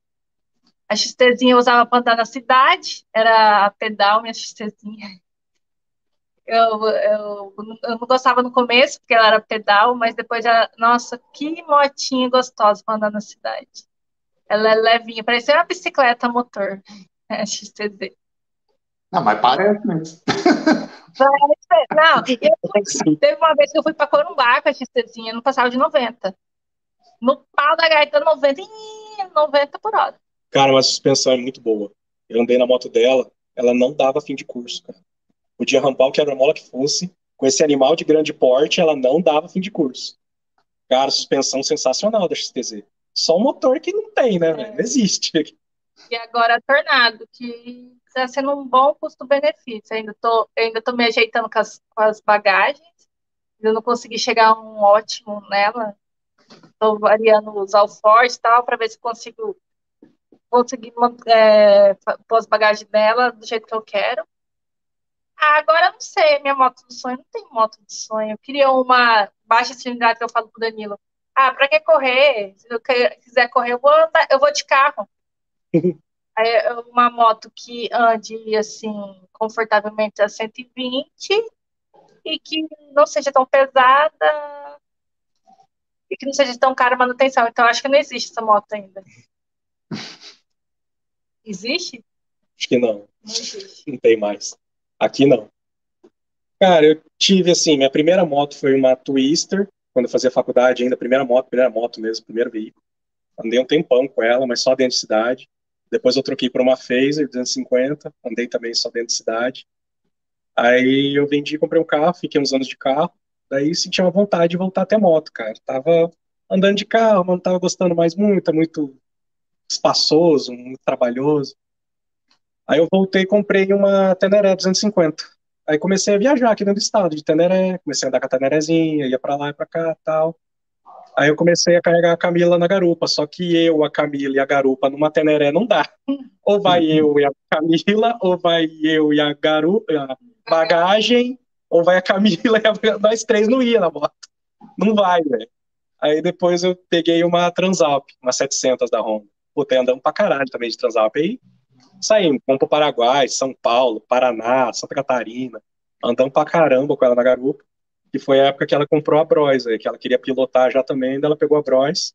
Aí a gente viajava ela de Bros e eu de Transalp. Andamos pra caramba, assim, nessa moto, cara. Daí, só que a Transalp eu comecei a fazer off. Tinha uns amigos que chamavam pra andar no off, final de semana, pegar uns estradão. E eu, com esse pequeno peso, ia rampar as curvas de nível com ela, logo ela começou a estourar retentor de bengala. E, porra, a Transalp começou a estourar retentor, vai embora, cara. Ainda mais forçando. Aí teve ano de eu trocar três vezes retentor, cara. É um troço caro pra caralho. Só dava o da Honda, se botasse paralela, arrebentava rápido. Então, daí chegou o ponto que eu troquei toda a suspensão dianteira dela. Aí vendi a moto, que não tava dando. Precisava de uma moto para fazer off. Então, quando eu vendi a Transalp, aí eu comprei a Tornado. Achei uma Tornado muito boa, dei sorte. Achei uma Tornado 2002 que tinha só 5 mil quilômetros, zero. Original inteira moto, pneu original, tudo original. Aí eu peguei essa tornada, dei uma revisada boa nela e comecei a rodar, fazer off. Depois de um tempo, fui andando, fui viajando com a tornada. Peguei uma Himalaia também. Daí comecei a andar com a Himalaia. Gostei até que é legal, só que ela parece muito uma tornada. Só que a tornada é muito mais confortável, assim, questão de, de posição de pilotagem, a tornada é muito melhor. Apesar do banco ruim, eu botei um banco de gel na minha, então, pô, tá sensacional. Não tem do que reclamar da posição de pilotagem do conforto que a minha tornada tem hoje. E a suspensão dela é infinitamente melhor que a da Himalaia, cara, nem compara. A única coisa que a Himalaia realmente tem que não dá para comparar com nenhuma motinha é torque. É você estar tá na quinta marcha, enrolar o cabo e ela ir de 110 para 140 num pulo. Você ultrapassa rapidão sem baixar marcha. E já a tornada tem que baixar duas marchas para ultrapassar. Mas assim, o conjunto Honda é muito melhor em posição de pilotagem, suspensão, conforto, simplicidade. Então hoje eu estou muito satisfeito, feliz com a minha tornado. Quero dar, ver se eu ajeito um pouquinho mais, questão de preparar um pouquinho ela ali, filtro, escape, carburador, deixar um pouquinho mais forte. Ela ser uma moto para mim que ela tem que andar ali até uns 140 e você conseguir manter um 120 de boa e ser simples, cara. Só isso que a moto tem que ser, ser simples. Quanto mais simples, melhor. Quanto menos parafernália tiver, melhor. Então, a minha moto dos sonhos é uma XR 650L que não vende no Brasil ou, ou uma CRF 300L, cara. E, puta, são as motos mais simples que existem da Honda. A suspensão é espetacular, a moto é simples, é forte. Sim, é um trator absurdo, simples, é isso que tem que ser, cara. Moto como moto mesmo, não tem parafernália, não tem frescura. É o básico que precisa, só isso, cara. E é uma coisa que você joga a bala ali em cima e vai embora, cara, esquece. É isso que eu queria muito, mas infelizmente a dona Honda não traz para o Brasil deixa essa porra dessa XRE cheia de plástico aí, caramba. Queria fazer que nem o Rony Von, que pegou a XRE, botou aquela carinha de XR. Porra, você viu aquela a, XRE do Rony Von, cara? Ah, ah, que moto, pirei. Falei, cara, é isso. É uma moto simples, básica. E cara de antiga, velho, ficou legal pra caramba. Ficou massa. Aquela ficou legal. E é isso, cara. Basicona. É, a XR 650L é um desejo meu também, cara. Eu acredito que futuramente, aí nos próximos anos, saindo essa travessia das três Américas, se fosse acontecer hoje, ela seria a moto, cara. Ia para os Estados Unidos, comprava ela lá e vinha com ela. Aí, Não, provavelmente, provavelmente aqui a entrada com ela seja limitada, é, entra como um veículo de turista, né? Você não pode ficar com ela definitiva aqui, porque seria uma importação, né? Uh, mas aí, sei lá, talvez se o tempo ali for de três meses, de três em três meses, dá um pulo na fronteira e faz os trâmites, volta. Ou então entra uma vez só e larga ela em casa. E pronto, acabou. Não sei, mas hoje eu vejo ela como a moto ideal para fazer isso aí. É, cara. Daria para aproveitar bem. Cara, eu gosto de histórias antigas. Acredito que todo mundo goste disso. Conta pra gente alguma aí. Seja a história do jeito que for, você escolhe algo que, que tenha marcado sua história aí, da Camila. Pode soltar. Você vê que dá para soltar aí. Sei lá. Vixe, eu não lembro. Você que gosta de contar história. Cara, não sei, uma história. Um caos. Caos. Rapaz. Geralmente essas histórias elas são relativas a algum perrengue, né? É. Tipo, Como sei lá, o tal da gente. Ninguém faz amizade bebendo leite, né? Geralmente é na encrenca.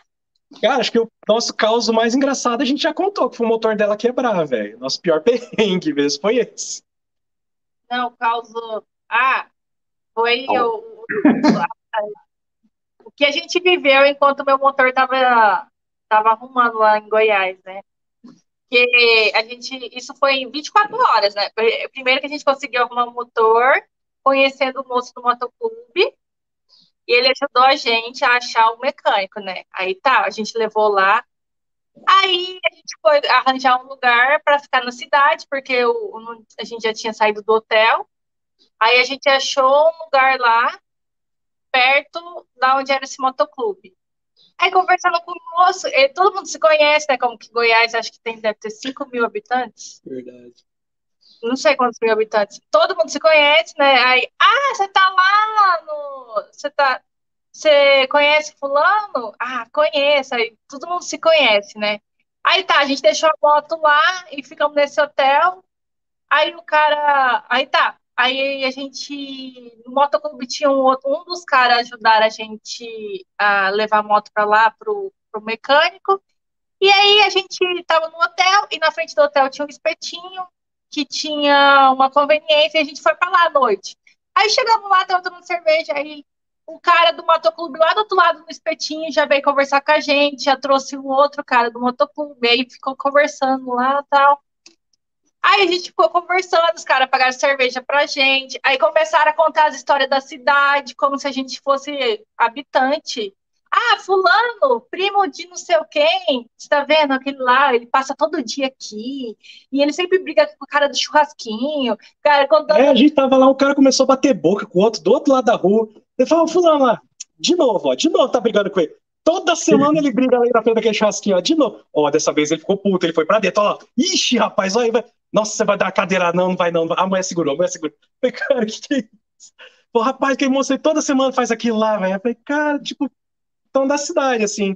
E aí você foi lá, a menina ah, foi. Ah. Aí no outro dia a gente passou lá de manhã no, no mecânico para ver como que tava a moto e tal. Aí a gente voltou para conveniência para comprar uma água, eu acho. E aí uma menina falou assim, nunca tinha visto a menina vida. E aí, arrumou sua moto?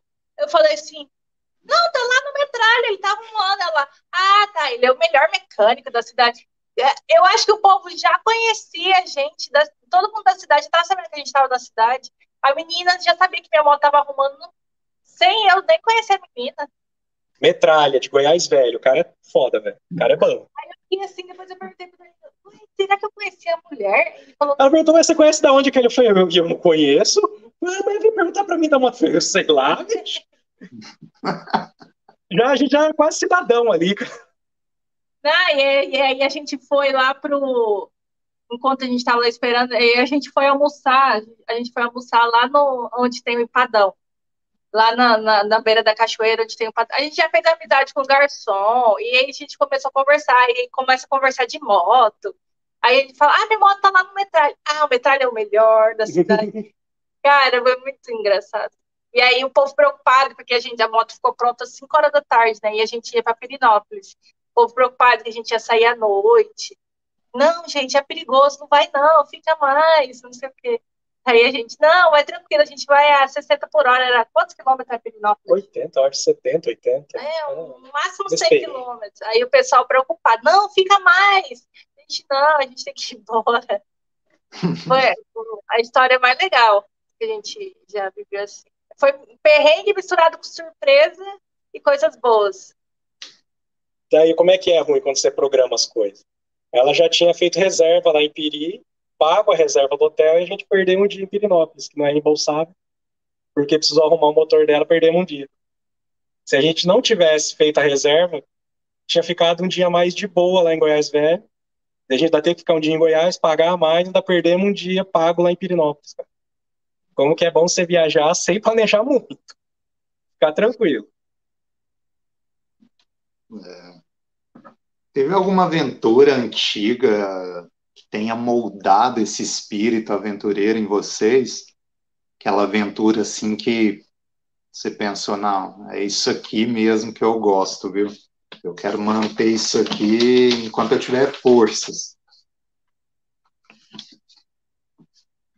Ah, acho que foi ter ido com você lá para a Serra da Bodoquena, né? Legal. A gente subiu a serra lá. Ah, foi. Que, pô, assim, eu sempre gostei de andar na terra, desde que eu voltei a andar de moto, eu sempre vou pra terra, mas ela não caía, ela não gosta de andar na terra. Ela não vai. Daí eu disse, puta, eu quero ir lá na Serra da Bodoquena, lá em cima, tal, vi umas fotos, tem um lugar lá massa. Daí ela, tá, eu vou com você. Aí, beleza, mas vai mesmo? Vou, então tá. Daí a gente foi em Bonito, ficamos um dia lá em Bonito, deu uma passeada massa tal. Outro dia, um amigo nosso veio de Campo Grande, encontrou a gente em Bonito, a gente seguiu para Bodoquena lá. Ninguém nunca tinha feito a estrada, a gente jogou no mapa e vambora. Jogamos no Google e pau. E estamos andando de boa, tranquilo, é Camila andando bem e tal. Daí na parte que chega na serra tem uma hospedagem de pedreira lá, mais complicado, mais difícil. Aí eu ia andando, dava um tempo, esperava eles dois chegar, eles vinham, me cansava tal. Mas foi muito legal quando a gente passou por isso tudo, teve ela derrubou a moto fazendo manobra, né? Que ela derruba a moto parada, Big 3 cai parado. Ela foi dar uma manobrada, derrubou a moto, foi larga a moto dela, tava de boa. Ela ficou nervosa, cacau, tava tempo. Daí chegamos no mirante bonito pra caramba lá, cara.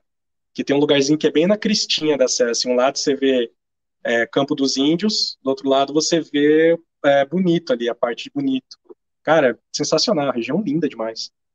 Aí chegamos lá em cima, tal, daí ela acalmou mais e continuou mandando. Ela andou bem, de boa, não caiu na estrada, só caiu manobrando a moto mesmo. Daí foi muito legal. Paramos para comer depois no povoadozinho de. Como é que é o nome lá mesmo? Uh... Serra, Serra. Depois de Bodoquena. É... é, tem um povoadozinho depois de Bodoquena que é bem onde tem um mirante também. Cara, a gente parou lá pra comer, tomar uma coca e tal, ela já tava mais calma. Daí, gostou? Ah, gostei, legal, bacana. Eu falei, puta, que massa. Eu fiquei assim, felizão, que tava num momento bom com ela, que ela tava gostando também de estar ali. Assim, ela se superando, é massa demais ver, cara, ela evoluindo na moto, assim. É muito legal ver que ela consegue acompanhar bem. É correção. Eu, eu gosto de andar até, só tenho medo. Às vezes o medo é maior que a vontade. Por isso que eu, eu fiz os dois cursos. Agora, depois que eu fiz dois cursos de off, eu tô menos medrosa, mas eu ainda tenho medo. Mas eu tô indo. Mesmo com medo, Sim. eu vou. Tudo bem? A transpantaneira tava morrendo de medo. Nossa, pensa. Mas foi tudo de boa. Eu gostei pra caramba. Eu lembrei agora daquela primeira ponte. Nossa, aquela lá eu quase desci. Falei, vai, alguém empurra minha moto. Ah, é. Ela desce e fala, lindo, empurra minha moto. Putz, tá bom. Na primeira ponte a gente chegou ela daquele jeito, eu falei, meu Deus. Se a primeira tá assim, imagina o resto, né? Cara, a ponte faz um S, velho. Faz curva e volta. Coisa ela louca. esquisita. Aí aquele cara passou de carro e. Ah, pô, você aguentou o carro. Aguenta o menote, né, viado? É, aí que aguentar ele também, aguenta tudo. Mas foi bacana aquilo lá. E é isso, foi né? Lá, acredito que a estrada seja isso, se permitir e evoluir constantemente, né? A gente aprende que a cada dia dá para ser melhor, dá para pilotar melhor, dá para ser uma pessoa melhor, né? Sim, pô. E o que a estrada. Ó, lembra aquela questão lá do bate-papo entre amigos? O que a estrada ela significa para vocês? Ah, cara. É, curtir a estrada. A estrada significa curtir a estrada, cara. Não adianta você brigar contra o caminho. Você tem que curtir o caminho. O que vier. Você tem que curtir o que vier. Você tem que aceitar o que vier. Você pode se preparar o quanto for para qualquer coisa, mas sempre vai chegar um imprevisto, sempre vai chegar um inesperado e você tem que aproveitar daquilo. Não tem o que fazer. Você não adianta brigar, não adianta você ficar xingando, não adianta você querer ficar puto porque choveu. Cara, aproveita a chuva, velho. Se cobre, bota tua capa e vai. Quiser parar, para. Acha um posto, para, toma uma água. É, é curtir o caminho. O caminho é curtir o caminho, cara. O caminho tem que ser gostoso.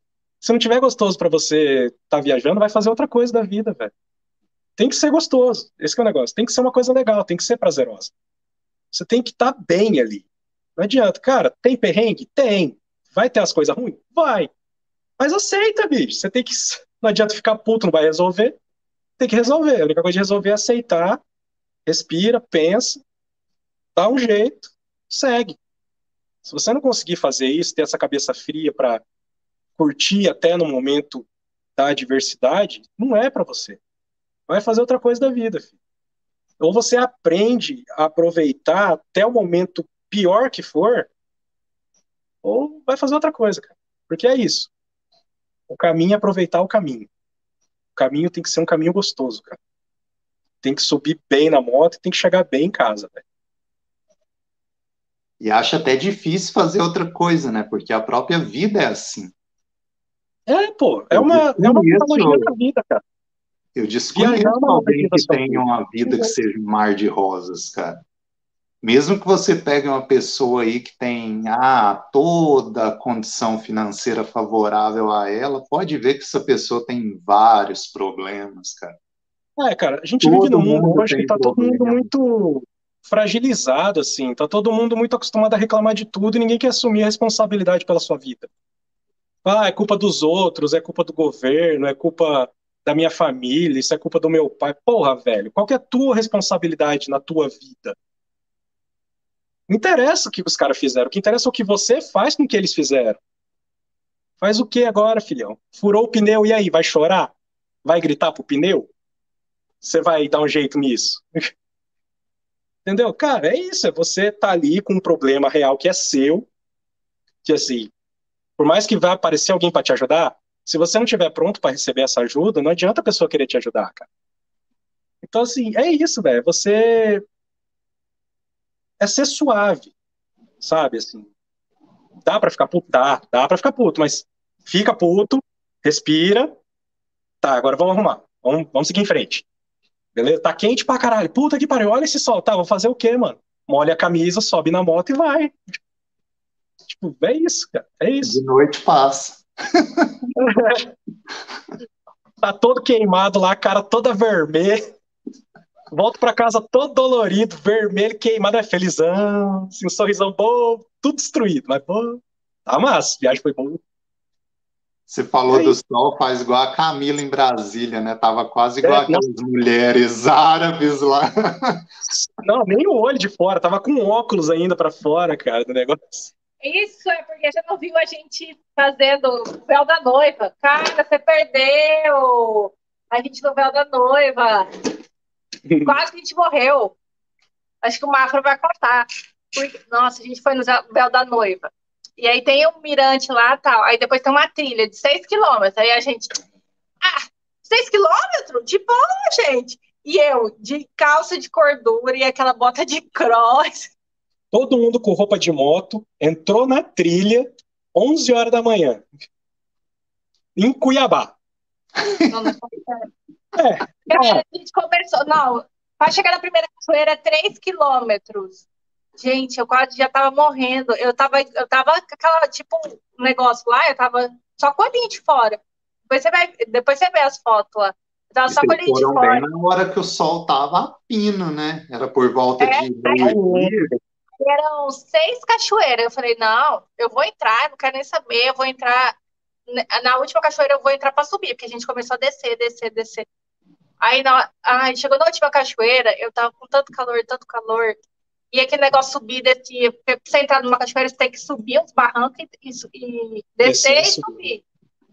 No final, minha, minha perna não levantava mais, porque aquela bota de cross, eu fiz bota de cross. Gente do céu, quase que eu morri. E, e, ninguém tinha almoçado. A gente só tinha tomado café da manhã. Isso era 11 horas da manhã. A gente foi sair da trilha, que hora que era? Duas e meia da tarde. Duas e meia, três. Nunca mais, gente. Né? Agora a gente aprendeu. Aí fomos lá na Chapada, tudo fechado na cidade. Achamos Nossa. só um pôr de gasolina, batemos salgadão lá do posto. Cara, foi foda. Foi não, legal. É não, bonito. Mas, ó, mas a, o Thiago e a Carla tava de boa. Eu acho que eles são atletas, né? Eles Sei tavam, lá, cara. acho que eles nem suaram. Eles nem suaram, eles estavam indo na frente. E a, eu, Danilo, o Mafra quase morrendo.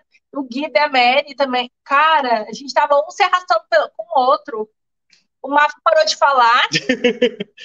ele não falava mais nada. Eu falei, gente, o Mafra tá, não tá falando. Aí na última cachoeira ele não ia entrar. Eu falei, entra, Mafra. Ele viu que a gente entrou e ficou de boa. Aí que ele voltou a falar, porque ele já tá, não tava falando mais nada. Ele sempre faz uma brincadeirinha ou outra, ele tinha parado de falar.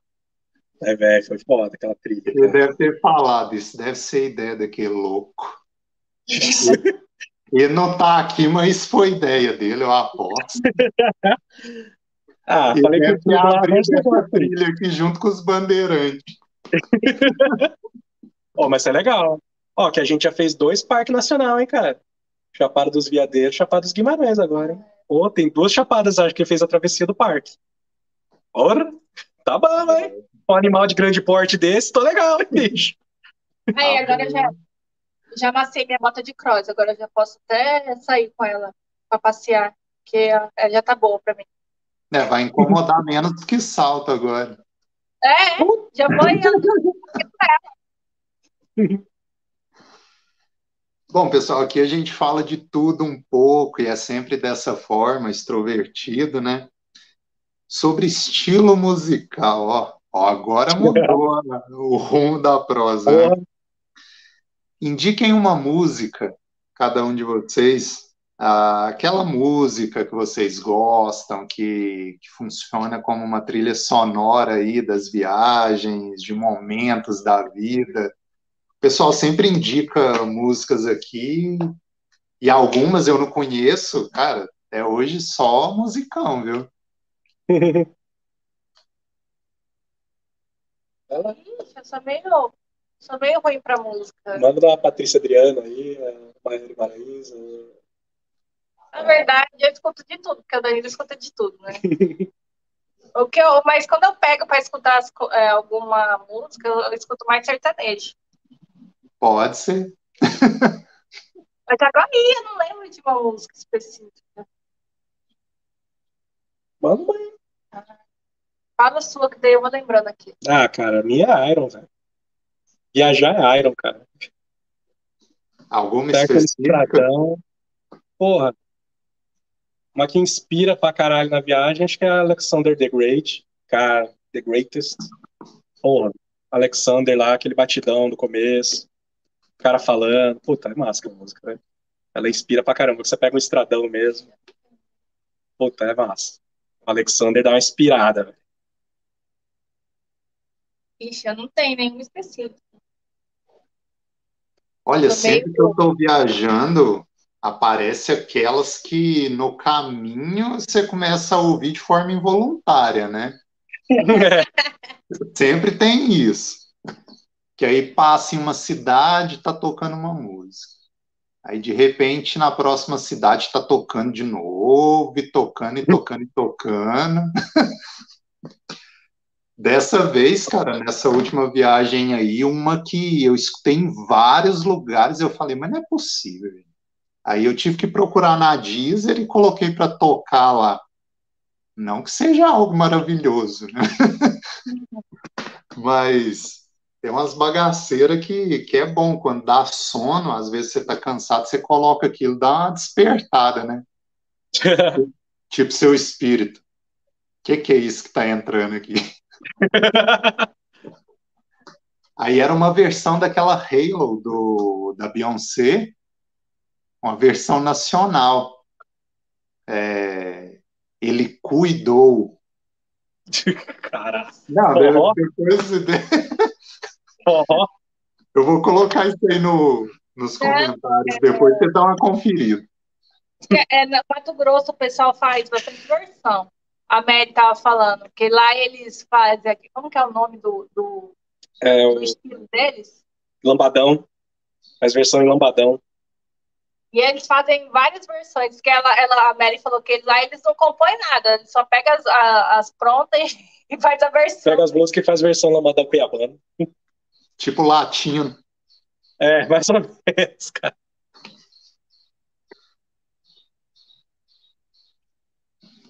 É, Vai citar alguma, Camila, ou não? Não lembro. Tem nenhuma específica. Mais Eu no bem. mesmo. Hã? Mais no sertanejo mesmo, né, que você falou. Mas eu gosto mais de sertanejo com mulher cantando. Eu gosto de Marília, eu gosto bastante de Marília. Eu gosto de uma dupla sertaneja que tem aqui em Mato Grosso Sul, que faz quantos anos? Milhões. Uns 18 anos que elas cantam e elas nunca fizeram sucesso no Brasil. Depois você procura lá. Patrícia e Adriana, cara, elas têm uma voz tão linda e nunca fizeram sucesso. Eu não sei por quê. Deve ser, sei lá.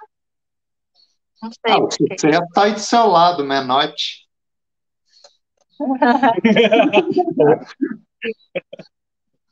Cara, É, e quando eu tava lá, quando eu tava em Alta Floresta, lá no, no meu sogro, né? Aí eu falei, não, porque não sei o quê, a- algum ponto da conversa lá, que eu tava lá na casa do Menote. Aí, nossa, tava- Você tava na casa dele, meu? você tava na casa do César Menotti? Eu não, pô. Aí que eu fui lembrar, pô, o cara não conhece o Danilo, né? Vai falar Menotti, o cara vai achar que é um artista. Pô, Ai, ai. cara, direto.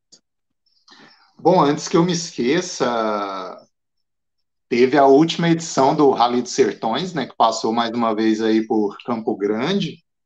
Fala Sim. pra gente como que foi essa experiência de conhecer pessoalmente, de trocar uma ideia com algumas figuras icônicas, né, dos sertões. Cara, fui lá por causa dela, né? Mas, É, eu sabia que eu ia passar os sertões aí, aí tem algumas meninas que eu sigo, né? Uma delas é a Líbera, que é a embaixadora Ronda. E ela, nossa, eu todo dia eu vejo stories dela, e eu sabia que ela ia passar pela expedição do Red Rider, Red Rider, né? é o Aham. Red High. Pela, aí eu mandei mensagem pra ela, Líbera, você vai passar em Campo Grande, eu queria tanto te conhecer, não sei o quê. Ela mandou mensagem de voz pra mim.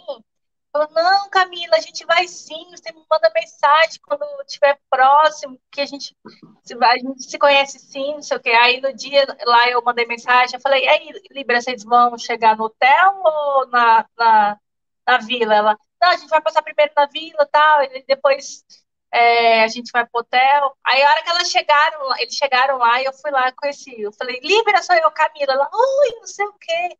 Foi super simpática. Aí falou que eu falei para pedir para ela apresentar os pilotos Honda pro Danilo.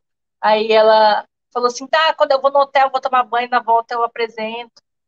Aí tá, aí a gente ficou lá. Aí que, que mais? Outra pessoa que eu queria conhecer, faz muito tempo que eu queria conhecer, é a Moara, que participou de quantos sertões que ela participou? Todos. Todos sertões. Todos. Cara, acho que ela tem mais que o Rony, velho. Acho que ela tem mais que o Rony ou um a menos, salvo engano. Aí eu conheci ela, só que daí a gente não pôde conversar muito, porque ela tava chegando, ela tava naquela fase de se arrumar e, e conversar com os mecânicos sobre a moto, o que, que ia arrumar, o que, que ia consertar lá, e tava querendo descansar. Aí a gente só tirou uma foto.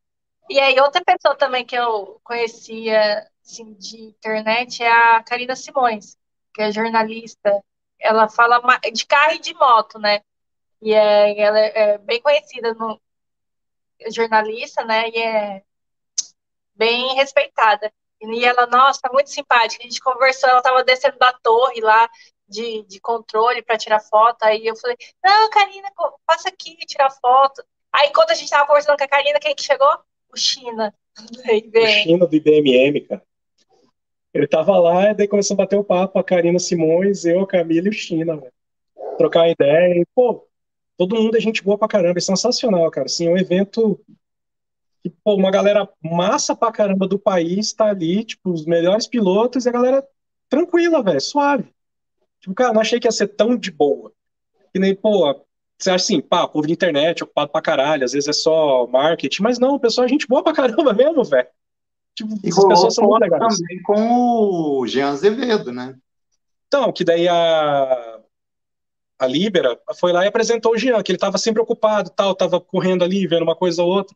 Daí a gente não queria incomodar. Aí teve uma hora que a Libera chegou, Jean, vem cá, Jean, Danilo aqui quer te conhecer, até o fã. Daí chegou, foi caralho, velho. Foi aí, tal, daí começou a trocar ideia. Aí o Gregório Caselani estava lá também, trocando ideia com o Gregório, com o Jean, com outro piloto da Honda, o menino que estava começando esse ano agora, que ele veio do motocross, não me recordo o nome dele agora. Mas, pô, aí ficamos batendo papo cara. Gabriel é, acho que é o Tomate. Ah, acho que é o Tomate. Foi o Tomate, cara, que tava lá.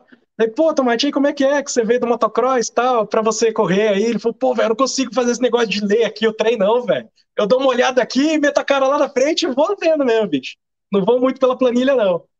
Cara, e ele era muito forte, aquele menino então, era muito forte, cara. Aí ficamos trocando uma ideia com eles lá, com a Karina, com o China, Pô, só o povo da Yamaha que tava fechado lá, todos os gringos, né, velho? Os caras tudo francês, ficava lá na deles, não saía, não conversava com ninguém. Mas, puta, todos os caras massa pra caralho, todo mundo receptivo, gente boa. Qualquer que você chega para conversar, trocar ideia. Cara, o. O Lincoln Berrocal, velho, trocamos uma ideia com o Lincoln lá. O cara tava com a KTM lá, mexendo na KTM dele sozinho, cara. Você pensa, pô, o cara já correu Dakar, velho. Tava lá ele e o mecânico mexendo na moto sozinho ali, os dois. E o cara ainda tirou um tempo para vir atender a gente, trocar uma ideia, conversar sobre a moto, pá. Puta, sensacional, cara. Foi assim, esse foi o melhor sertões que eu já tive, por poder ter esse acesso às pessoas. E o pessoal não valoriza, cara. Tava vazio lá. Não tinha ninguém. Cara, negócio Sim. de graça, não paga nada. Todo mundo ali, aberto, receptivo. E tinha ninguém lá, vaziozão. É, acontece tá mesmo aqui na região com o Enduro Fim também que tem grandes nomes, cara. Eu tive a oportunidade de conhecer pessoalmente Bruno Crivilin, Mayara Basso, a, a Bárbara Neves também, que é de Goiás. Cara, pilotos incríveis e o pessoal ainda fica muito naquela do futebol, né? É, é. Pô, tava todos um moleque da MGO lá, mas os caras tava com uma cara feia do caralho, tava todo mundo é quebrando. É o que eu ia perguntar, cara. Porque acho que não deu pra falar com eles, velho. Né? Eu não vi o Firmino, mano. Não vi o Firmino. Acho que os caras tinham amarrado o Firmino, velho. Eles estavam resolvendo muito pior. Cara, os caras estavam com três motos quebradas, velho. Então, assim, tava todo mundo arrancando os cabelos lá. Falei, nem vou, nem vou chegar perto desses caras, mano. Vou tomar uma dentada aí, velho. Os caras estavam com três mãos quebradas e, porra, não, e tava, tava segurando. eles tiveram problemas com os mousses, né? Sim, tava derretendo, não, não tava aguentando uma etapa, cara. Não. E, pô, fora mousse, era cair, né? Porque daí fura o mousse, perde estabilidade, cai. pô, tinha duas torres quebradas, tinha moto arrebentada. Os caras estavam refazendo três motos lá naquele dia, velho. Então, assim, falei, nem vou chegar perto dos malucos, deixa eles trabalhar aí, na deles. Os caras estavam tensos lá, velho. Assim, zoando entre eles, mas você vê que o clima tava meio tenso pra consertar a moto pra botar pro dia seguinte, velho. E aquela correria, porque era eles por eles ali e acabou, velho. Não tem equipe, não, né? Que os caras chegam lá. Pessoal, oh? eles foram com uma equipe chamada Dirt Dogs, né? É, sim. E eles mostraram que, que tem força de vontade, cara, porque deu tudo errado, mano. Não teve um sim, dia é. que eles não tiveram problemas, e problemas assim sérios. Inclusive teve até acidente e tudo, e o pessoal continuou, cara. Ah, foi no dia lá que o não, foi o dia depois que ele quebrou. É, o dia depois que o. O gordinho lá, cara, caiu. Isso, me fugiu o nome dele, cara. Eu é. sigo ele pelo Instagram. Então, o pessoal chama Mas de Torrezinho desde que ele queimou o braço lá no radiador. Ele se acidentou então... cara, que Opa, chegou a quebrar o capacete. Pois é. Cara, então. E foi no dia seguinte, ele continuou correndo e tava correndo. Foi bem retardado. Aí a, a Libera falou que a Libera chegou perto tal para ver ele, o cara não sabia onde estava direito, todo arrebentado, queria não, subir na moto. A Libera não, foi a Moara. Foi a, não, foi a Libera. Foi a Moara? Não, ah, é, foi a Moara. Chegou perto dele e tal para socorrer. O cara queria subir na moto e já saiu e falou: Para, velho, peraí, você rapou o capacete, guri. Tá louco? Falei, não, tem que voltar, tem que voltar. Falei, para, guri. Daí socorreram ele e tal. No dia seguinte voltou, tá tudo bem, voltou e continuou pilotando, velho. De cara, mas Sertões é massa. Sertões é louco. É superação o tempo todo, né, cara? Outro. Sertões Ó, é brabo. Renan Mar tá mandando mensagem aí, parabéns oh. pela live. Sou de Campo Grande, Mato Grosso do oh, Sul. Pera, Renan, valeu. Gente também. Bora tomar uma. É, aí, ó, tá, tá bom de, de marcar. Comer um pastelzinho de capivara. o capistel. Você Como viu a capivara com a faixa preta, velho? Ah, eu vi aquilo lá, pô, você mandou. capivara é o que mais tem aqui, bicho. Indiquem três lugares, pessoal. Três lugares é, no Brasil e fora do Brasil não precisa necessariamente ser um lugar que vocês já conheçam. Pode ser um lugar que está nos planos ainda. Hum. Quer lá primeiro? Pensando. Uh, Serra da Canastra. Ah. Serra Gaúcha. Uh, o Raço da Serpente. E fora Carreteira Austral, Ushuaia.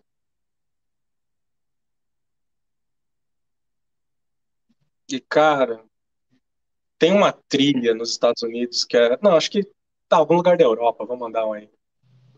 Acho que o Passo do Stelvio na Itália, ou a região ali entre os Alpes, cara, Itália, França e Suíça, os Alpes, lugar pica para andar de moto. Show.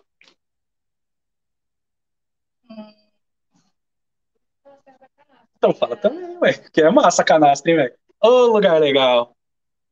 Outro lugar também. É muito bonito. Terra Ronca. Verdade, Terra Ronca. Petar. já, já tinha até esquecido Petar. Não, Terra Ronca. É... Islândia. Hum, é frio. É, tem, tem, um cara que eu sigo de bicicleta, é o Nestor.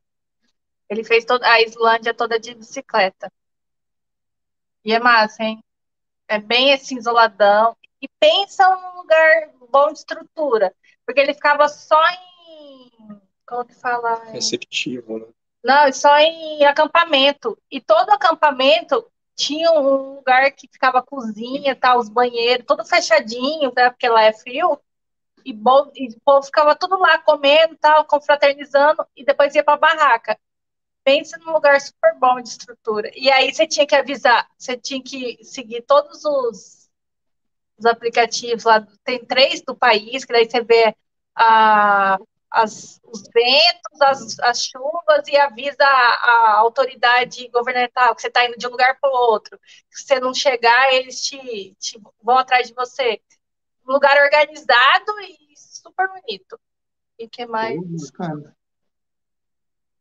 E...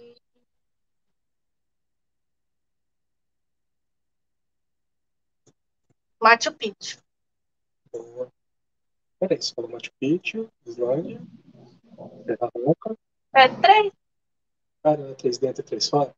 Três dentro e três fora? Ah, tá roubando. É. ah, que mais? Dentro, Serra da Canastra, Nossa. que a gente conheceu só metade, né? Faltou a parte de baixo, que é a que tem mais opções, né? A gente conheceu. Ainda nem viu tudo da parte alta. Ainda faltou. E, e mais a Serra Catarinense. Show. Mais um lugar fora? Acho que falta um fora. Fora a região de. Atacama. Não, ah, é que não é um lugar, né? É a Ruta 40. Hum, Ah, É uma estrada. nossa. Nossa, É uma estrada mítica também, né? Uhum. É, Uma das grandes estradas aqui da América do Sul. Tenho muita vontade também de percorrê-la por completo. A gente tá seguindo um casal de bike que tá fazendo ela completa. E é bonita, hein? E como você vê a diferença entre a parte perto da Bolívia e a parte que é mais pro sul? E E ela tem um muito, tem muitos atrativos em torno dela. Sim. Então eu penso em uma viagem para lá, conforme eu fiz com a Transamazônica. Eu saía da Transamazônica, visitava algum atrativo, voltava para o ponto de onde eu saí dela e continuava, para garantir que eu tinha percorrido cada metro, né? Sim. Porque Nossa. tem muito atrativo em volta. Um que estava próximo assim da Transamazônica, eu deixei passar a oportunidade, mas vai ter outras oportunidades aí de visitar, né? Que é Serra Pelada, cara. Ou. Que hoje só tem a, a vila, né? O que sobrou da vila, algumas pessoas resistem morando lá, e onde tinha todo aquele buraco lá que a gente via nas, nas figuras, né? Nos livros da escola, aquele formigueiro humano, aquilo hoje é um lago. Está Hum. coberto de água, né? Mas mesmo assim, eu acredito que tenha uma energia muito forte naquele lugar e toda a história, né? Poder chegar lá e conversar com quem ainda tá lá e que viveu aquela época, porque não faz tanto tempo, acredito Sim. que seja uma experiência bem valiosa.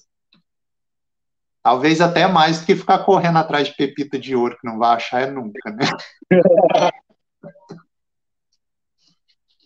Bom, pessoal, a gente já está aí com um pouco mais de duas horas. O podcast ele desenrola rápido, né? O tempo passa, a gente nem vê. É, eu vou perguntar a vocês.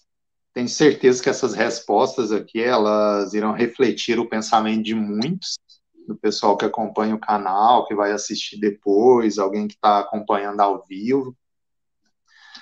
É, é uma parte que eu chamo de bombardeio no podcast, né? Eu vou perguntando, vocês vão respondendo, já é uma parte para finalizar, que a gente trata de tudo de forma simples, singela e verdadeira, de uma forma mais rápida, né?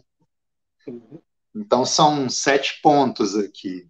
O primeiro deles é que durante a adolescência e juventude, né, a gente tem grandes sonhos, isso é normal, é de todo mundo.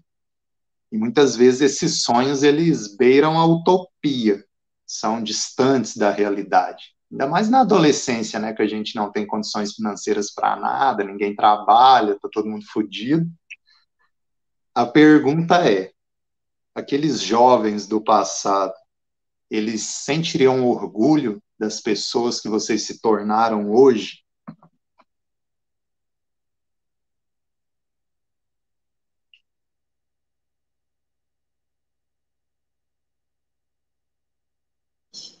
Acho que não sentiria orgulho, não, mas.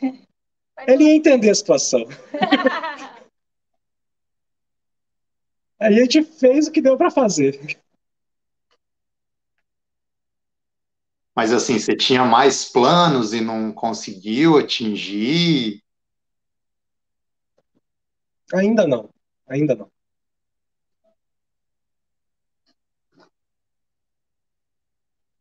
Certo. Uh, na opinião de vocês, qual a virtude que, que não pode faltar em nenhum ser humano?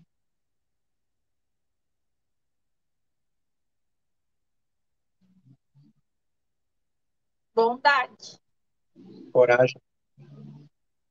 Ótimo. Perfeito. Bom, essa três aqui, se tudo acabasse hoje, vocês se dariam por satisfeitos? Não, que eu tenho duas Heineken para beber aqui dentro. Não, porque tem que viajar muito ainda. Ainda tem muitas experiências para serem vividas, né? É.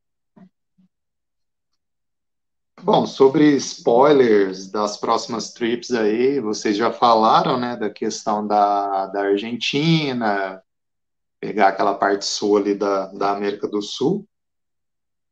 É, na vida de vocês, o que vocês consideram de mais valioso?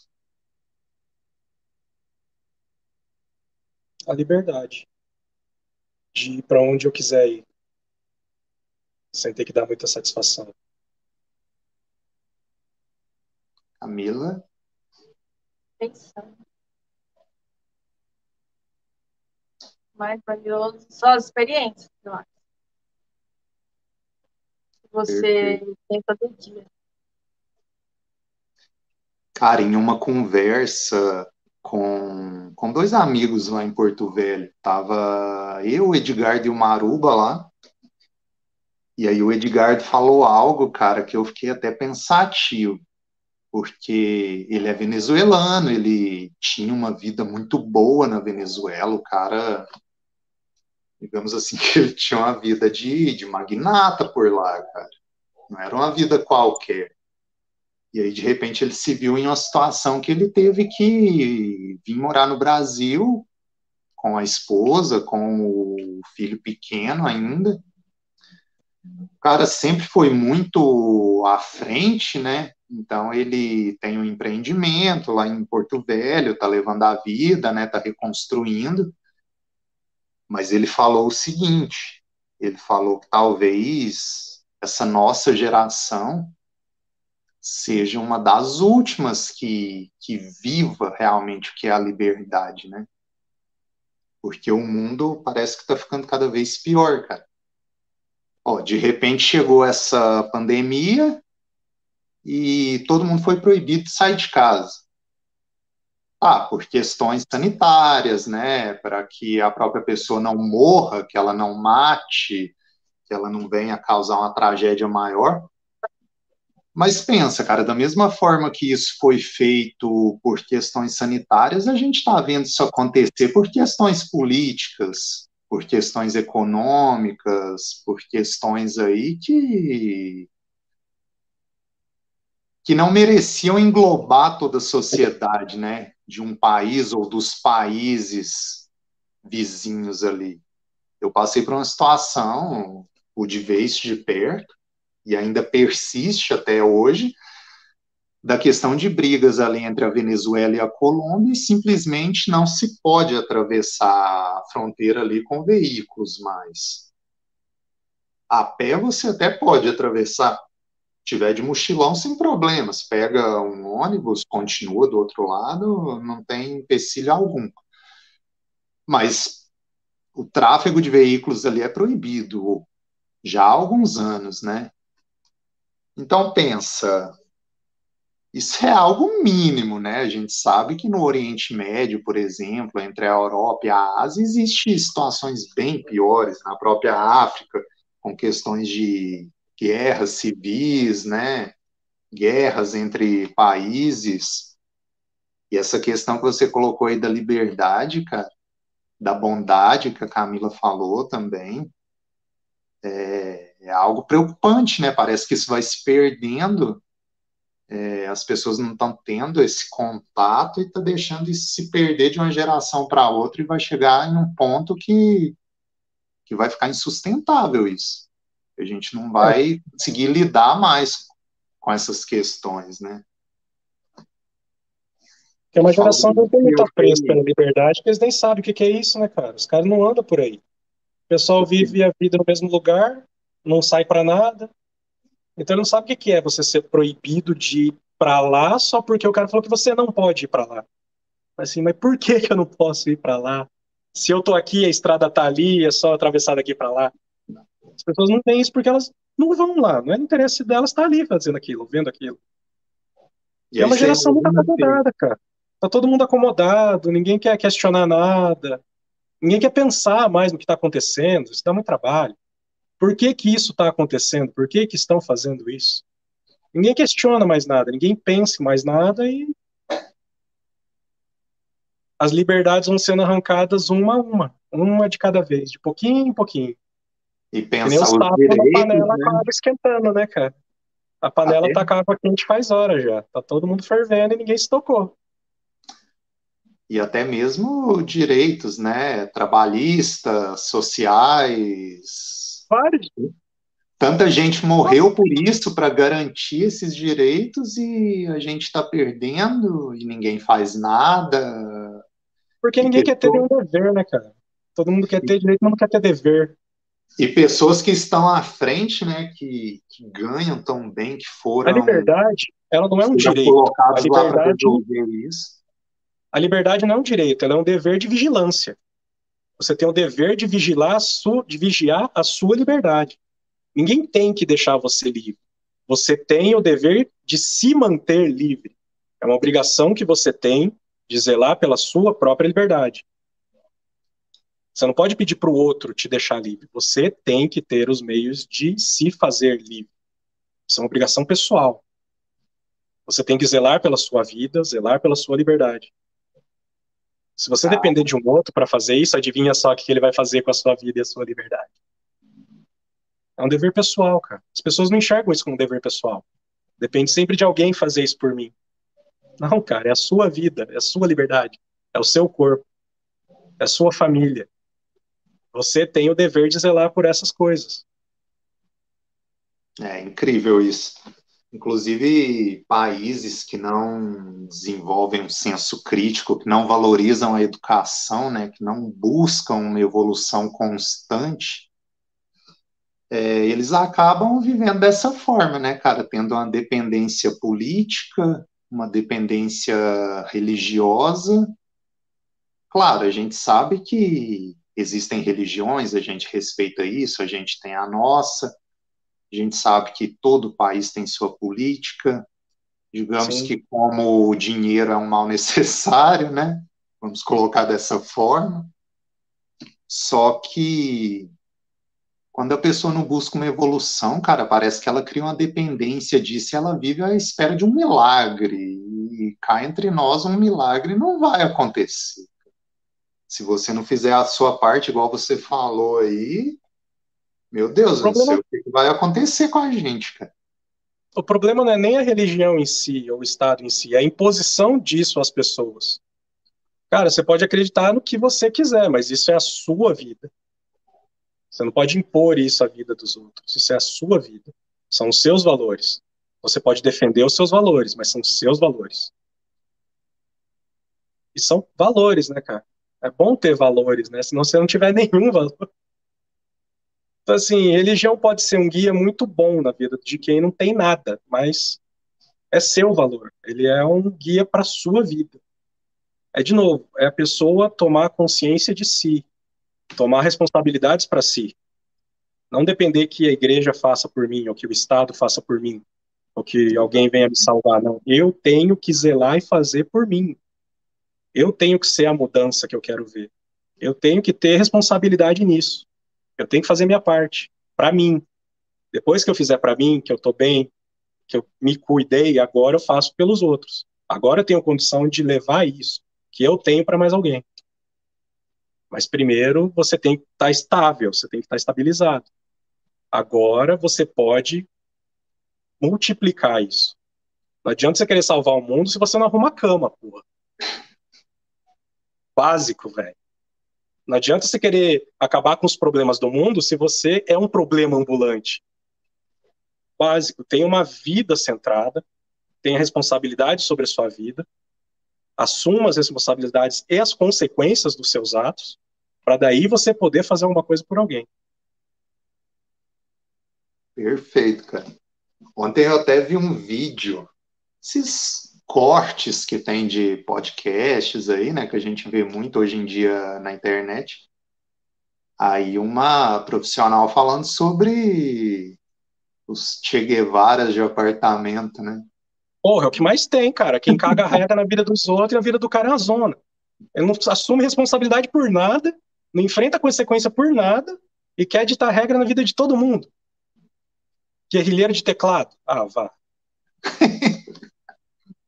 Exatamente. Bom, expectativas para o futuro. Cara, por enquanto elas são sombrias. Por enquanto são sombrias. Só que eu posso dizer. Existe uma frase clichê, né? Mas que eu gosto de repetir ela como se fosse um mantra. Para quem sabe, assim, atingir mais pessoas e todo mundo pensar da mesma forma e agir de tal forma, né? E nós devemos ser a diferença que nós queremos no mundo, né? É. Sejamos nós mesmos a diferença que a gente tanto quer no mundo. E a partir do momento que todo mundo pensar e agir dessa forma, acredito que não tenha erro, cara. É, velho. É assumir a responsabilidade da sua vida. Eu gosto de esperar o pior Quer dizer, tá preparado para o pior, esperar o melhor e aceitar o que vier. Então, tipo, tudo bem, a previsão é sombria, beleza, vamos se preparar para isso. Não queria que fosse, mas estou preparado. E o que vier, veio. Eu vou ter que lidar com isso. Verdade. Bom, depois de tudo isso, deixem uma mensagem aí para a galera que nos acompanhou, que vai assistir depois, para quem acompanha o canal aí, e para quem vai dar aquela futricada depois na rede, nas redes sociais, né? Em 2023, que você vá para um lugar que nunca esteve antes. Perfeito. Camila? Corra atrás dos seus sonhos gente fazer o possível e o melhor possível para materializar. Perfeito. Bom, eu acredito muito nisso também, pessoal. Duas horas e 17 aí de podcast. Cara, e nem parece, né? Yeah. Assim, claro que a gente está conversando aqui já tem um bom tempo, mas parece que, que rolou o quê? Uma hora, né? E a gente quase não falou da viagem do Pantanal, pô. Não, mas essa aí é porque vai ter uma, como eu disse, ah, é, lá. reunido, né? É. Beleza. Ainda tem que colher os depoimentos sórdidos do Mafra. Nossa, e aí depois, eu acredito que com o Mafra. Bota no roteiro para ele falar sobre o passeio do Bel da Noiva, porque quais as impressões dele? No Parque da Chapada dos Guimarães. De repente ele desliga a câmera.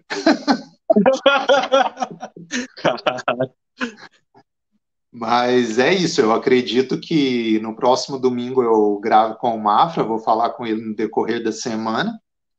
E aí no outro fim de semana, acredito que vai ser dia dia 4 e por volta do dia 10 ali mais ou menos, né, o outro domingo, se não me engano, o segundo domingo de dezembro. Aí a gente grave todo mundo reunido. Se der certo para todo mundo, para vocês, para o Thiago e a Carla, o Mafra também. Aí a gente faz uma salinha aqui, convida todo mundo para participar ao vivo.